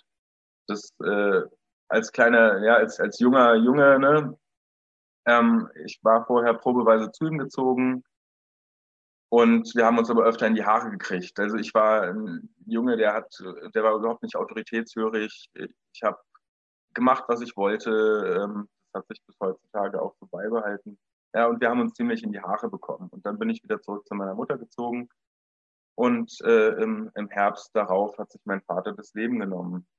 Er hat mir vorher noch äh, einen Rat mitgegeben und hat mir ans Herz gelegt, äh, wenn du das machen kannst, dann arbeite nicht so viel. Ja, im Endeffekt habe ich herausgefunden, das war äh, ich, nicht ich der Grund dafür, sondern eher die Depressionen, die da hergerührt äh, sind, dass er in Rente gehen musste und sich dann äh, ziemlich nutzlos gefühlt, gefühlt hatte. Er hatte sein ganzes Leben darauf verwendet, sein Autohaus aufzubauen und das äh, zu verwalten. Und die Arbeit hat ihm super viel Spaß gemacht und am Ende fiel er in Depressionen, hat sich sehr, sehr nutzlos gefühlt. Bei mir kamen dann noch so ein paar andere Sachen dazu, die quasi diese Traurigkeit, äh, diese lange Traurigkeitsphase noch ein bisschen verstärkt hatten. Ähm, gute Freunde hatten einen Vertrauensbruch bei mir gemacht, ähm, haben mir mein Monatsbudget gestohlen. Ich hatte dann für das Geld, für den Monat kein Geld mehr mir, mir wurde äh, bei einem Raubüberfall die Pistole an den Kopf gehalten. Das sind alles schon sehr traumatische, also für mich waren das sehr, sehr traumatische äh, Erlebnisse. Ja, ich fiel in, den, äh, in Depressionen, habe mit, mit vielen Freunden einen Bruch gemacht, weil ich auch damals nicht genau wusste, wer mich da bestohlen hatte. Habe mich selber auch echt nicht gut behandelt, habe äh, sehr viel Fastfood gegessen, habe zwei, Kilo, äh, zwei Liter Cola pro Tag getrunken, war auf 135 Kilo ähm, vom Gewicht her gestiegen. War wirklich richtig dick bin dann quasi als Flucht vor den Schmerzen in virtuelle Realitäten, sprich Computerspiele, äh, geflüchtet und habe sehr, sehr, sehr viel gespielt. Ähm, nebenbei bin ich die Fahrradtrickschule in Schwerin noch gefahren. Das war ein schöner Ausgleich, da kam immer ein bisschen Geld rein und ich hatte mit netten Leuten zu tun und war draußen, habe ein bisschen Sport gemacht aber irgendwie kam, hat es mit dem Geld vorne und hinten nicht gereicht. Und ich wusste, irgendwo will ich da einen Bruch machen. Das geht so nicht weiter. Gute Freunde hatten da ein Stück Land gekauft und äh, dann sagte der, der eine, stell dir doch einen Bauwagen bei uns hin.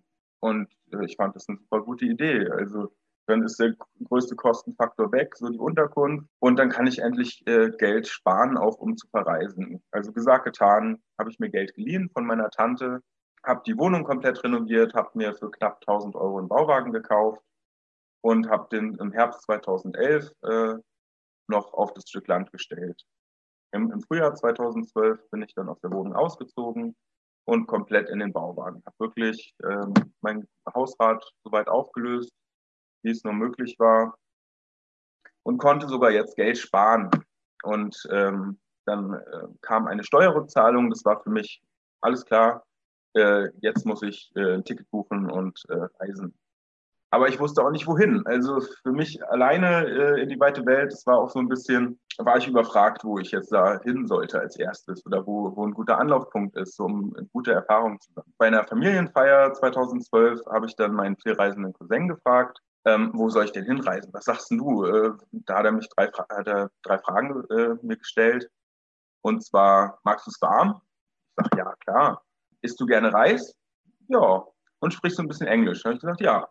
Ja, dann flieg nach Thailand. Und gesagt, getan, habe ich mir ein Flugticket nach Bangkok gekauft, habe mir ein Visum organisiert für sechs Monate, habe mir auf Ebay äh, einen kleinen Reiseführer gekauft, Secondhand, und bin dann einfach los. Habe da meinen Jetlag ausgeschlafen, habe äh, viele nette Begegnungen gehabt, bin dann einfach, habe mir auf der Karte eine, eine, Stadt ausgesucht und bin am nächsten Tag zum Busbahnhof und habe mir da ein Ticket hingekauft. Das habe ich dann soweit gemacht, bis ich irgendwann im Süden äh, Thailands ankam. Die Inseln waren eigentlich mein Ziel, also Strand. Das war etwas, was ich, äh, wo ich gerne meine Zeit verbringen möchte. Das war so ein bisschen meine Vision. Ich bin dann auf Komoot gelandet. Das ist eine ganz, ganz kleine Insel im Süden Thailands. Bin da dann in ein sehr günstiges äh, Resort, also so eine kleine Hotelanlage mit verschiedenen kleinen Häuschen. Bin da eingezogen und nach zwei Monaten wollten die, die Betreiber des Resorts mein Geld auch nicht mehr haben.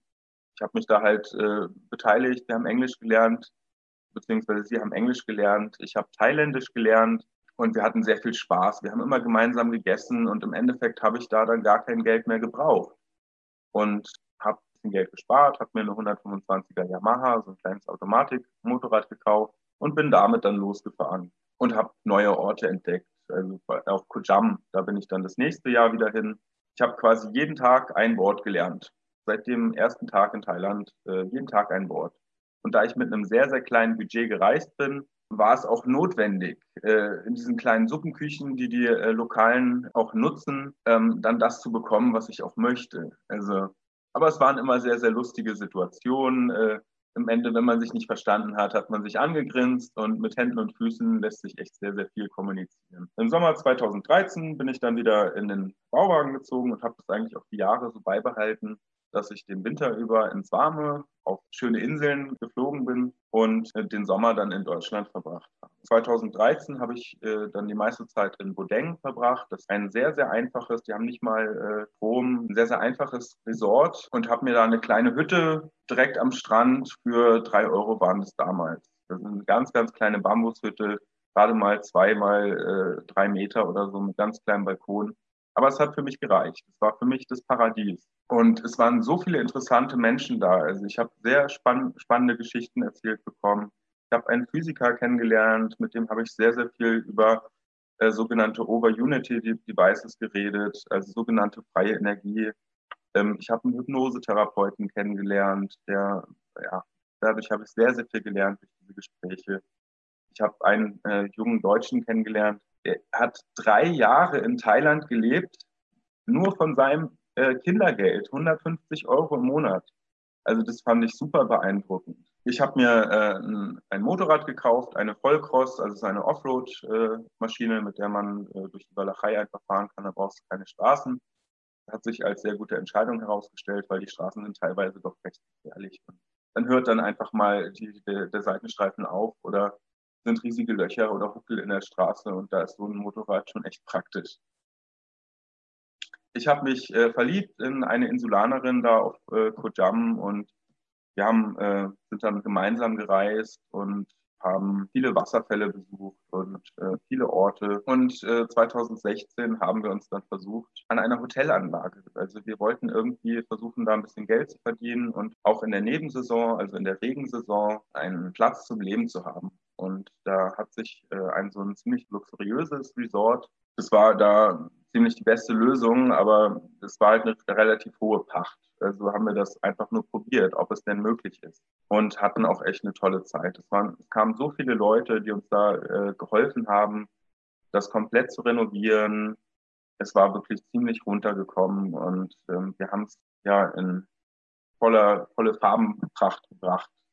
Als es dann absehbar war, dass wir nicht diese 25.000 Euro äh, Jahrespacht aufbringen konnten, plus unseren Profit, haben wir das dann abgestoßen. Wir hatten dann 1000 Euro Verlust gemacht, ähm, da über mehrere Monate richtig hart gearbeitet und es komplett renoviert und da nebenher noch die Gäste betreut und ein Restaurant gemanagt und dazu noch zwölf Freiwillige. Also das war schon echt stressig. Und dann bei der Arbeitsmoral von Thailändern, ähm, da ist Arbeit noch ein bisschen was anders, anderes als bei uns in Deutschland. Zwei Jahre später wurde das Resort für knapp äh, zwei Millionen Euro verkauft. Unser Deal damals war, der Manager, der zur Zeit des Verkaufs das Resort managt, bekommt zehn Prozent vom Verkaufspreis. Das ist natürlich eine verpasste Chance, äh, was soll's. Äh, für mich war das aber keine Option, da weiterzumachen. Also ich bin durch den Stress bin ich an Thrombose erkrankt. Ich bin wirklich nach ein paar Metern tat mir von der Wade bis zum Rücken ähm, alles weh und ich, ich konnte einfach nicht mehr. Und es waren sehr, sehr, sehr viele Tre Treppen, sehr, sehr weite Strecken. Ähm, für mich war das einfach nicht mehr möglich, das zu managen. Und ich habe sogar graue Haare bekommen. Also überall äh, waren dann hier graue Haare vom äh, Stress bedingt. Und für mich ja, war es keine andere Möglichkeit, als zu sagen, alles klar, wir streichen das jetzt hier, wir, wir ziehen uns davon zurück ja, 2019 habe ich mir einen neuen Bauwagen organisiert, habe den richtig schön gedämmt und ähm, in dem lebe ich jetzt auch seit ähm, neun Jahren. Der erste Winter wieder in Deutschland, in Mecklenburg-Vorpommern und es ist ganz schön. Also lange kein Schnee mehr live gesehen und ähm, ist ganz schön kalt. So ne, ich habe es ja wirklich lange nicht mehr erfahren, aber ähm, ja, es ist äh, schon sehr schön. Ja, ich weiß nicht, was meine Zukunft bringt. Ich hoffe auf das Beste und versuche für das Schlimmste vorbereitet zu sein. Robert Ude, geboren 1970 aus Vogelsang. Er studierte Medizin und arbeitete als Arzt. Seit 2003 betreibt er eine Agentur für Wissenschaftskommunikation und veranstaltete auch zahlreiche Events in Rostock und Berlin. Dann entdeckte er seine Leidenschaft für Herren- und Gutshäuser, die es in Mecklenburg zuhauf gibt. Er kaufte das Herrenhaus Vogelsang und setzt sich für den Erhalt solcher Häuser in einem europaweiten Netzwerk ein.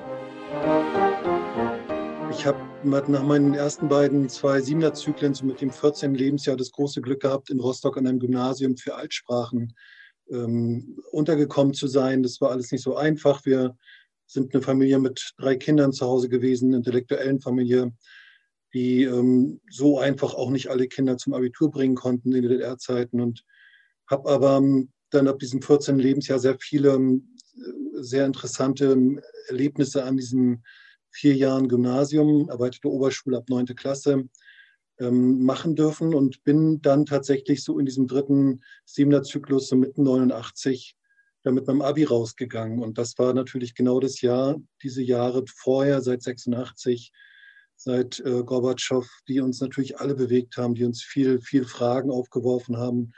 Die Wahl in der DDR im Mai 89 gefälschte. Vieler Fragen. Man ist natürlich als Pubertierender mit 17, 18 Jahren auch sehr, sehr kritisch, gerade wenn man so im äh, Umfeld unterwegs ist. Und als wir dann tatsächlich 89 im Sommer unterwegs waren mit meinen besten Freunden in Bulgarien, in Varna am Mittelmeer, am Schwarzen Meer, kam genau die Situation, dass wir eine Freundin trafen, die dann sagte, die Grenze ist auf. Ihr seid jetzt hier in Bulgarien, ihr braucht jetzt eigentlich auf dem Rückweg nur aus dem Zug aussteigen und ihr seid in Österreich. Und das ist so ein Moment, der, glaube ich, in meinem Leben entscheidend war für mich, mich zu entscheiden, aktiv zu werden. Kritisch waren, waren wir vorher, gucken, reden, philosophieren, ja, aber auch wirklich aktiv zu entscheiden, werde ich jetzt ähm, in diesem Leben auch mitgestalten. Und ich habe ganz bewusst gesagt, im Gegensatz zu Freunden, die auf diesem Rückweg aus dem Zug ausgestiegen sind und sich für den besten und den direkten, leichten Weg entschieden haben, habe gesagt, nein, ich gehe zurück.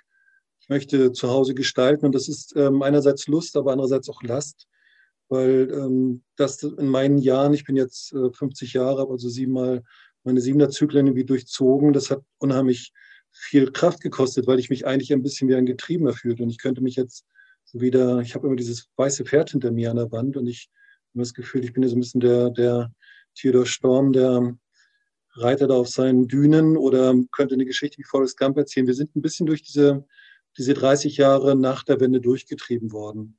Natürlich mit einer guten Ausbildung, mit allen Optionen für die Welt und trotzdem kommt man nach Hause. Und dann ist man plötzlich, ähm, weiß man genau, okay, zum, zum 1. November 89, willkommen in der Nationalen Volksarmee.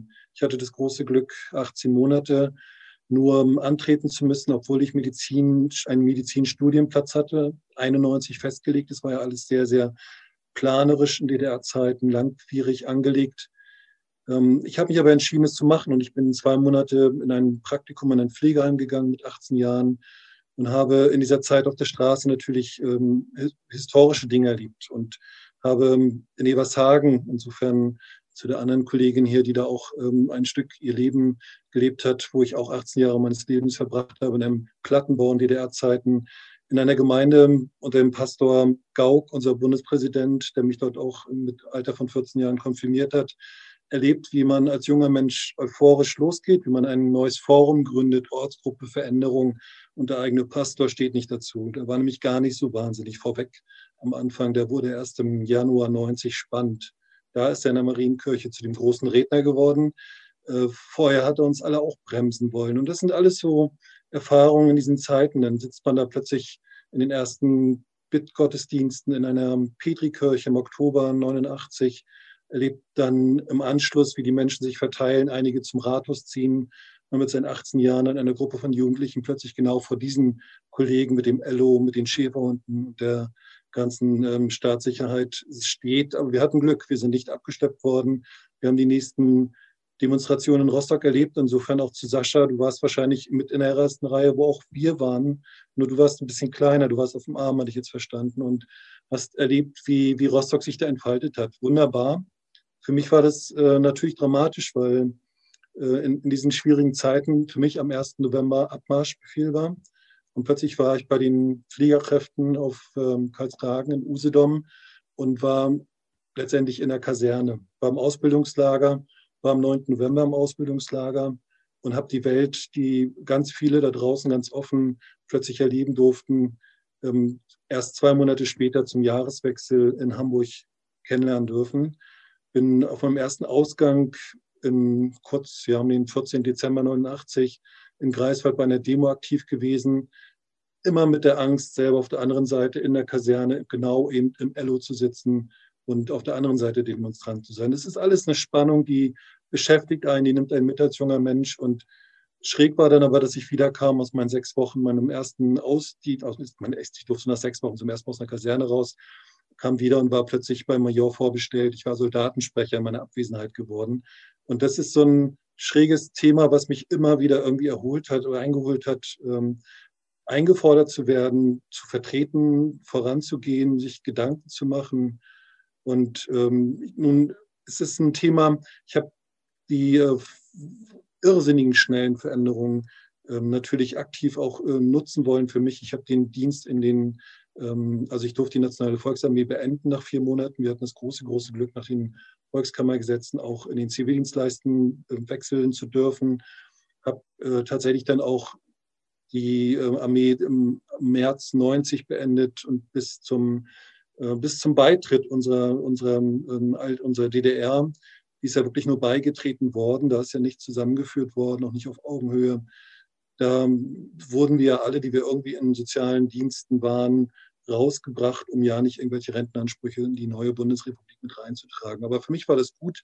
Ich war 19 Jahre alt, ich hatte die Welt vor mir, ich hatte noch ein Jahr bis zum Studienplatz und ähm, konnte genau in diesem Zeitraum irrsinnig schöne Sachen erfahren. Ich habe Geld verdient. Ich habe in Hamburg sechs Nächte die Woche in einem Industriejob gearbeitet, hatte nach Monaten Geld zusammen, war fünf Monate in London, habe ein Sprachencollege besuchen können, konnte das nachholen, was, was alles vorher nicht so möglich war und mich ähm, ein bisschen wappnen, quasi meine, meine Schulbildung stärken und viel reisen. Und das war das große Geschenk natürlich, was wir uns gewünscht hatten, das große Geschenk, die Welt kennenzulernen. Und äh, letztendlich, wenn ich ehrlich bin, habe ich das Geschenk mit offenen Armen genutzt, bin bestimmt in 90 Ländern dieser Welt gewesen, in manchen kurz, in manchen lange und finde das großartig.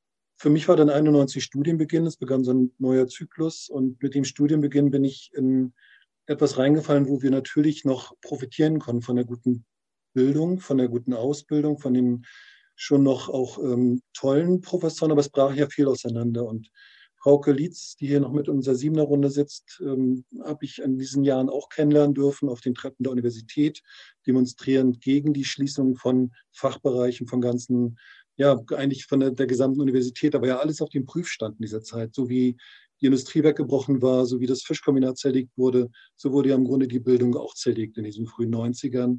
Und äh, immer musste sich gewährt werden. Politisch gab es natürlich viele Vorlagen, äh, viele ähm, Personen aus diesen aktiven Bereichen rauszunehmen. Das war eine schwierige Zeit. Auf der anderen Seite kamen in diesen Bildungsjahren 91 bis 98 habe ich studiert. Da war viel, viel Bildung möglich. Ich hatte letztendlich in meinem Studium ganz viel ähm, Auseinandersetzung mit, mit Gestaltung, mit einer zerbröckelnden Universität, da konnte man im Senat, im Fachschaftsrat, in irgendwelchen ähm, Gremien aktiv sein und mitgestalten. Eigentlich wurde man vom Studium abgelenkt, musste sich ähm, mit einbringen, aber irgendwie war das auch eine ganz spannende Zeit der Gestaltung, des Lernens, auch äh, sich zu ertüchtigen, äh, sich mit, mit einzubringen. Ich hatte das große Glück, einmal in diesen sieben Jahren meines Studiums Sechs Jahre studiert man ja Medizin, ein Jahr durfte ich keine Medizin studieren. Da hatte ich das große Glück, ein Stipendium ähm, erworben zu haben, ein Fulbright-Stipendium und durfte nach Alabama zu Forest Gump, nach Tuscaloosa. Habe da ein Jahr lang Biologie studiert. Das war eigentlich mein einziges richtiges, echtes Studienjahr, wo ich mal nicht aktiv irgendwie gestaltet habe, mich versucht habe, aktiv einzubringen, sondern wo ich einfach partizipiert habe, wo ich Studium habe auf mich wirken lassen. Und das war, war ein ganz super schönes Jahr, das damit abgeschlossen wurde, dass ich mit meinem ähm, zweitbesten Freund einfach mit einem Backpacking Gringo Trail von äh, USA runter bis Brasilien zehn Wochen lang quasi die Mittelamerika durchschlurften, äh, mit zwölf Kilo weniger später.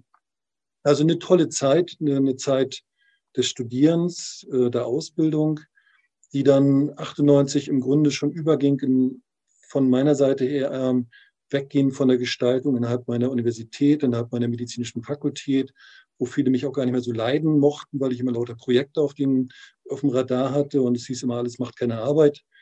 Bin dann 98 ähm, am Ende meines Studiums die, zu der Idee gekommen, eine eigene Agentur zu gründen, die ähm, eine Agentur für Wissenschaftskommunikation, ohne zu richtig zu wissen, wo ich eigentlich hin will damit, aber bin dann dennoch in den medizinischen Beruf erstmal rein und einfach um mir selber auch ein Stück zu verstetigen, zu vergewissern, dass ich diese doch von vielen anderen auch sehr geschätzte Ausbildung jetzt nicht irgendwie umsonst gemacht habe, dass ich da eigentlich auch gut aufgehoben bin.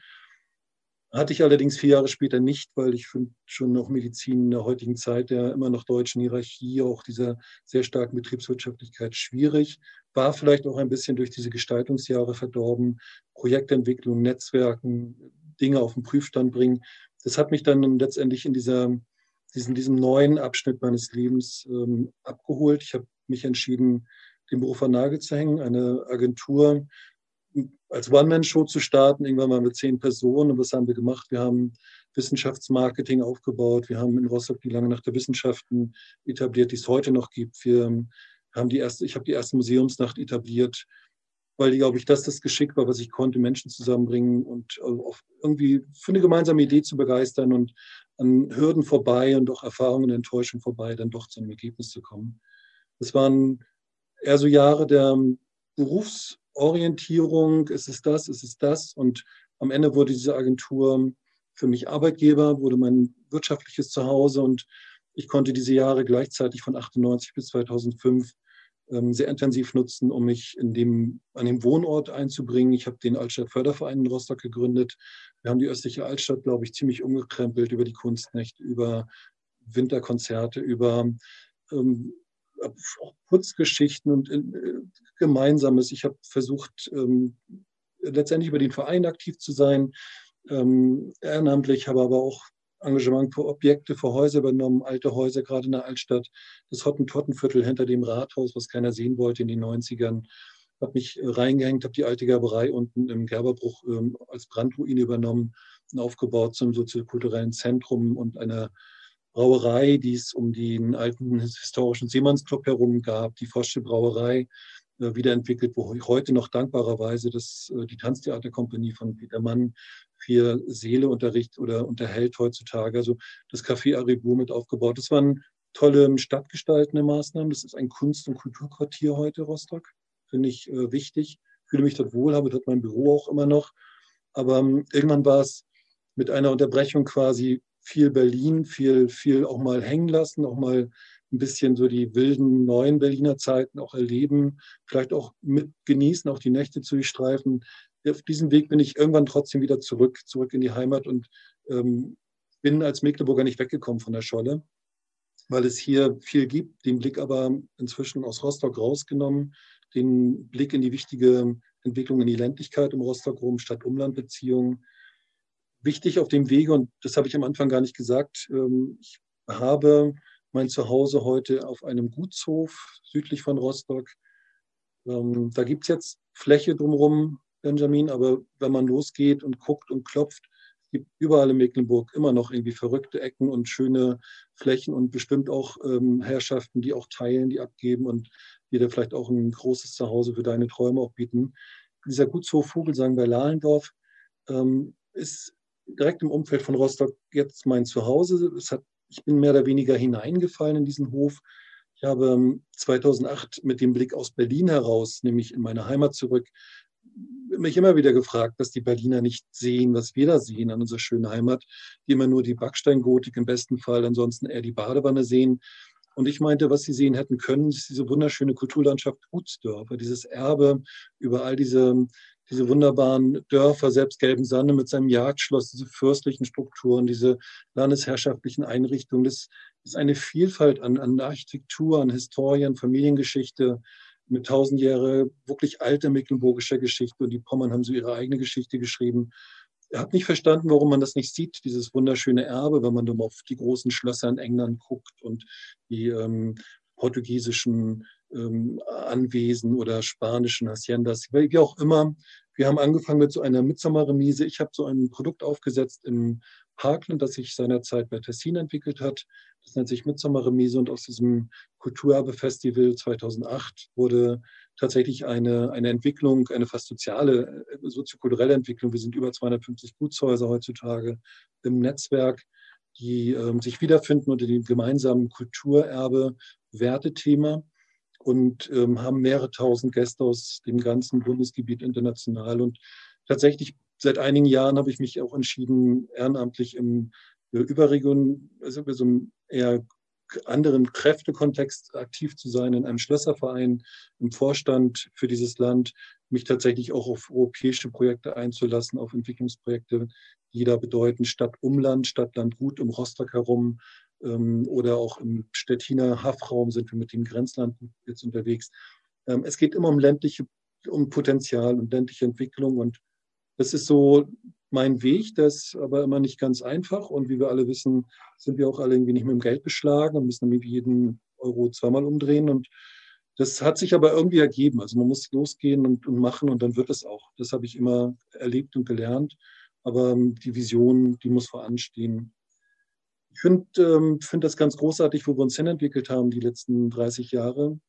Ähm, ich hatte nur allerdings gerade vor einer Woche wieder auch so einen Moment, wo ich einen von mir sehr geschätzten Professor aus den 90er Jahren aus der Unimedizin in Rostock, ein westdeutscher ähm, Professor, der dort ähm, aktiv wurde, der auch ein Gutshaus jetzt hat. Ähm, in diesem Kontext ich nur meinte, Mensch, diese Gutsdörfer, diese sind, sind, sind so eine ähm, ostdeutsche Geschichte auch, aus Elbisch eigentlich, aber es betrifft die ostdeutschen Bundesländer und das ist so ein mit 80 Prozent Dorfgenetik hier in diesen Landesteilen, ist es so eine bedeutsame Infrastruktur, die historisch gewachsen ist. Daraus müsste man doch auch was fürs, fürs Thema Identität in Ostdeutschland tun können. Und das wollte er gar nicht hören. Er ist natürlich jemand, der 30 Jahre als Westdeutscher in der Gemengelage in der ostdeutschen äh, Hochschullandschaft immer konfrontiert gewesen, konnte dieses Ost-West-Thema gar nicht mehr hören. Aber ich merke für mich, dass ich schon natürlich mit diesem Thema ganz klar äh, mich auseinandersetze, weil ich ähm, irgendwie immer wieder zurückgesetzt werde im Leben. Als Ostdeutscher ist äh, definitiv bei allen Möglichkeiten, die ich hatte in meinem Leben und äh, was, was an Möglichkeiten noch an Gestaltung vor mir liegt, ähm, immer der Eindruck übrig geblieben, dass wir doch natürlich nur beigetreten sind und äh, auf diesem Wege nicht jammern müssen. Wir tun unsere Dinge, die wir können und wir haben eine großartige wunderschöne historische Kulturlandschaft wieder aufleben lassen, in der wir aktiv sind. Aber wir stehen nicht gleichberechtigt da. Und das taten wir viele Jahre gar nicht. Und ich glaube, das ähm, Überraschende politische Größen wie Merkel und äh, auch Gauck natürlich noch einen ganz anderen Blickwinkel aufgemacht haben, dass auch ostdeutsche Geschichten äh, gestalten können. Und da ist auch ganz viel dezent passiert in den Jahrzehnten. Aber ähm, naja, ich habe eine Frau aus Hamburg, die diese Ost-West-Geschichten eigentlich gar nicht hören mag. Ähm, aber ähm, letztendlich sind wir mittendrin. Und das mag den einen oder anderen von uns auch vielleicht ein bisschen verbittern auf dem Weg.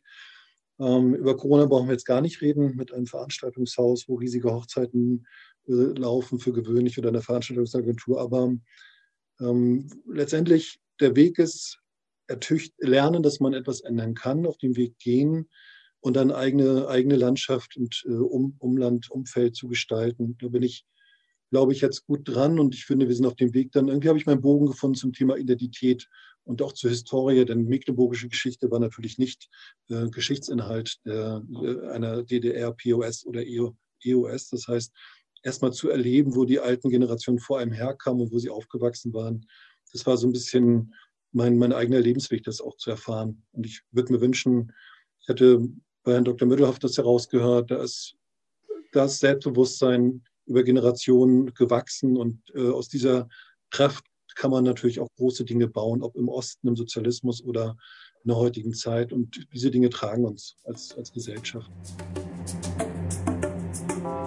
Frauke Lietz, geboren 1970 aus Mühl-Rosin.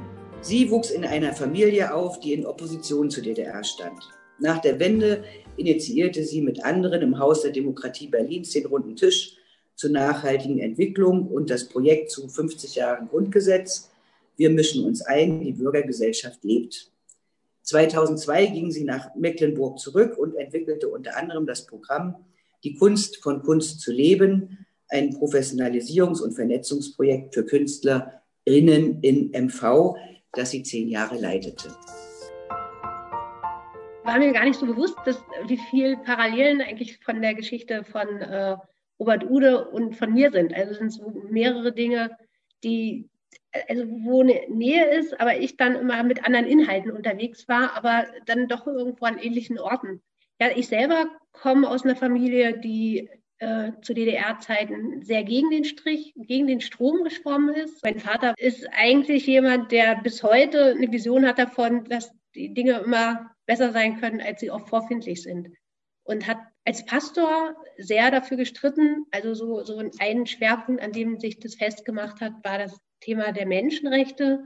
Und es war ihm immer ein Anliegen, dass wir eben Reisefreiheit haben, also diese politischen und bürgerlichen Menschenrechte, äh, dass man demonstrieren kann, dass man die Dinge benennen kann, wie sie sind und dann schauen kann, wie, wie es weiterentwickelt werden kann. Also das war ihm eines seiner zentralen Anliegen. Und da hat er auch äh, keine Kompromisse gemacht. Also von da habe ich DDR ähm, doch erlebt mit den Grenzen, die sie auch hatte, mit den Restriktionen gegenüber den Leuten, die nicht ins System gepasst haben. So, dass meine Schwester zum Beispiel kein Abitur machen durfte, dass ich das Studium nicht studieren durfte, was ich wollte. Und ja, also, dass wir hart gegen den Wind gesegelt sind, eigentlich einerseits. Andererseits ähm, wenn ich so zurückschaue, ähm, ich bin auch Jahrgang 70, würde ich das trotzdem nicht eintauschen wollen, weil ich darüber eine Menge Erfahrung gemacht habe, ähm, die ich bis heute spannend finde, für die ich dankbar bin und die auch bis heute einen Teil meiner Lebensgestaltung ausmachen.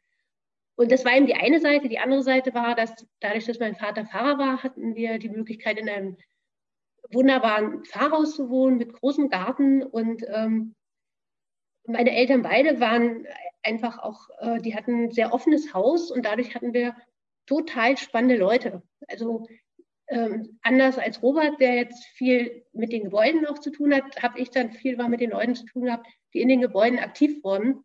Ähm, hat Robert sich auch, aber also vom Schwerpunkt her. Und ähm, mein Vater, der fand es zum Beispiel klasse, in der Kirche ähm, auch, auch Lesungen anzubieten, Konzerte zu machen. Und dadurch, dass damals eben das nicht üblich war oder das Geld auch nicht gereicht hat, dass die Leute dann in Hotels schlafen konnten, haben die dann in den Fahrhäusern auch übernachtet. Und darüber habe ich wirklich so ganz bekannte Schriftsteller aus der DDR kennengelernt, die dann eben bei uns am Armutstisch gesessen haben. Eine andere Seite meiner Kindheit, die auch immer sehr schön war, ähm, ist, dass mein Opa Pfarrer auf Rügen war und dort auch ein fantastisches Pfarrhaus mit einem riesen Garten hatte, wo dann auch meine Cousins und Cousinen dann waren. Und ich habe da einfach noch Großfamilie erlebt, so wie man es heute fast gar nicht mehr kennt. Und wir waren dann auch wirklich viel im Garten oder sind mit Rädern rumgefahren. Also von daher ist es so in der Summe, finde ich das eigentlich gut, so groß geworden zu sein, finde es aber mindestens genauso gut, dass da 89 wirklich Schluss war mit diesen ganzen Dingen. Weil die Kehrseite der Medaille war schon, dass wir eben von der Stadtsicherheit äh, regelmäßig überwacht wurden, dass die Briefe gelesen wurden, dass die Wohnung verwandt war. Und wenn so besonders kritische Situationen waren, ist die ganze Schulaula gegenüber äh, von der Staatssicherheit besetzt worden, damit die eins zu eins dann unsere ganze Wohnung äh, abscannen können. Also das sind so Erfahrungen, die, wo ich dann froh bin, dass dann ein Schlussstrich war. Und es gab auch Situationen, wo mein Vater kurz davor war, ins Gefängnis zu kommen. Äh, das ist zum Glück so nur einmal kurz passiert, äh, als er den Wehrdienst verweigert hat, aber äh, dann nachher zum Glück nie wieder. Also von daher ähm, habe ich die DDR wirklich nicht rosa-rot erlebt und ähm, habe dadurch die Wende ist dadurch für mich oder die friedliche Revolution so ein ganz zentrales Element in meinem Leben geworden. Einfach zu sehen, wie in so kurzer Zeit Dinge, die ähm, ja, die, wo man dachte, die ändern sich nie, dass die sich ändern können. Und das ist so eine Urerfahrung in meinem Leben, für die ich total dankbar bin und die, also die mich bis heute auch durchträgt, wo ja auch eine Menge Dinge anders sein könnten, als sie sind.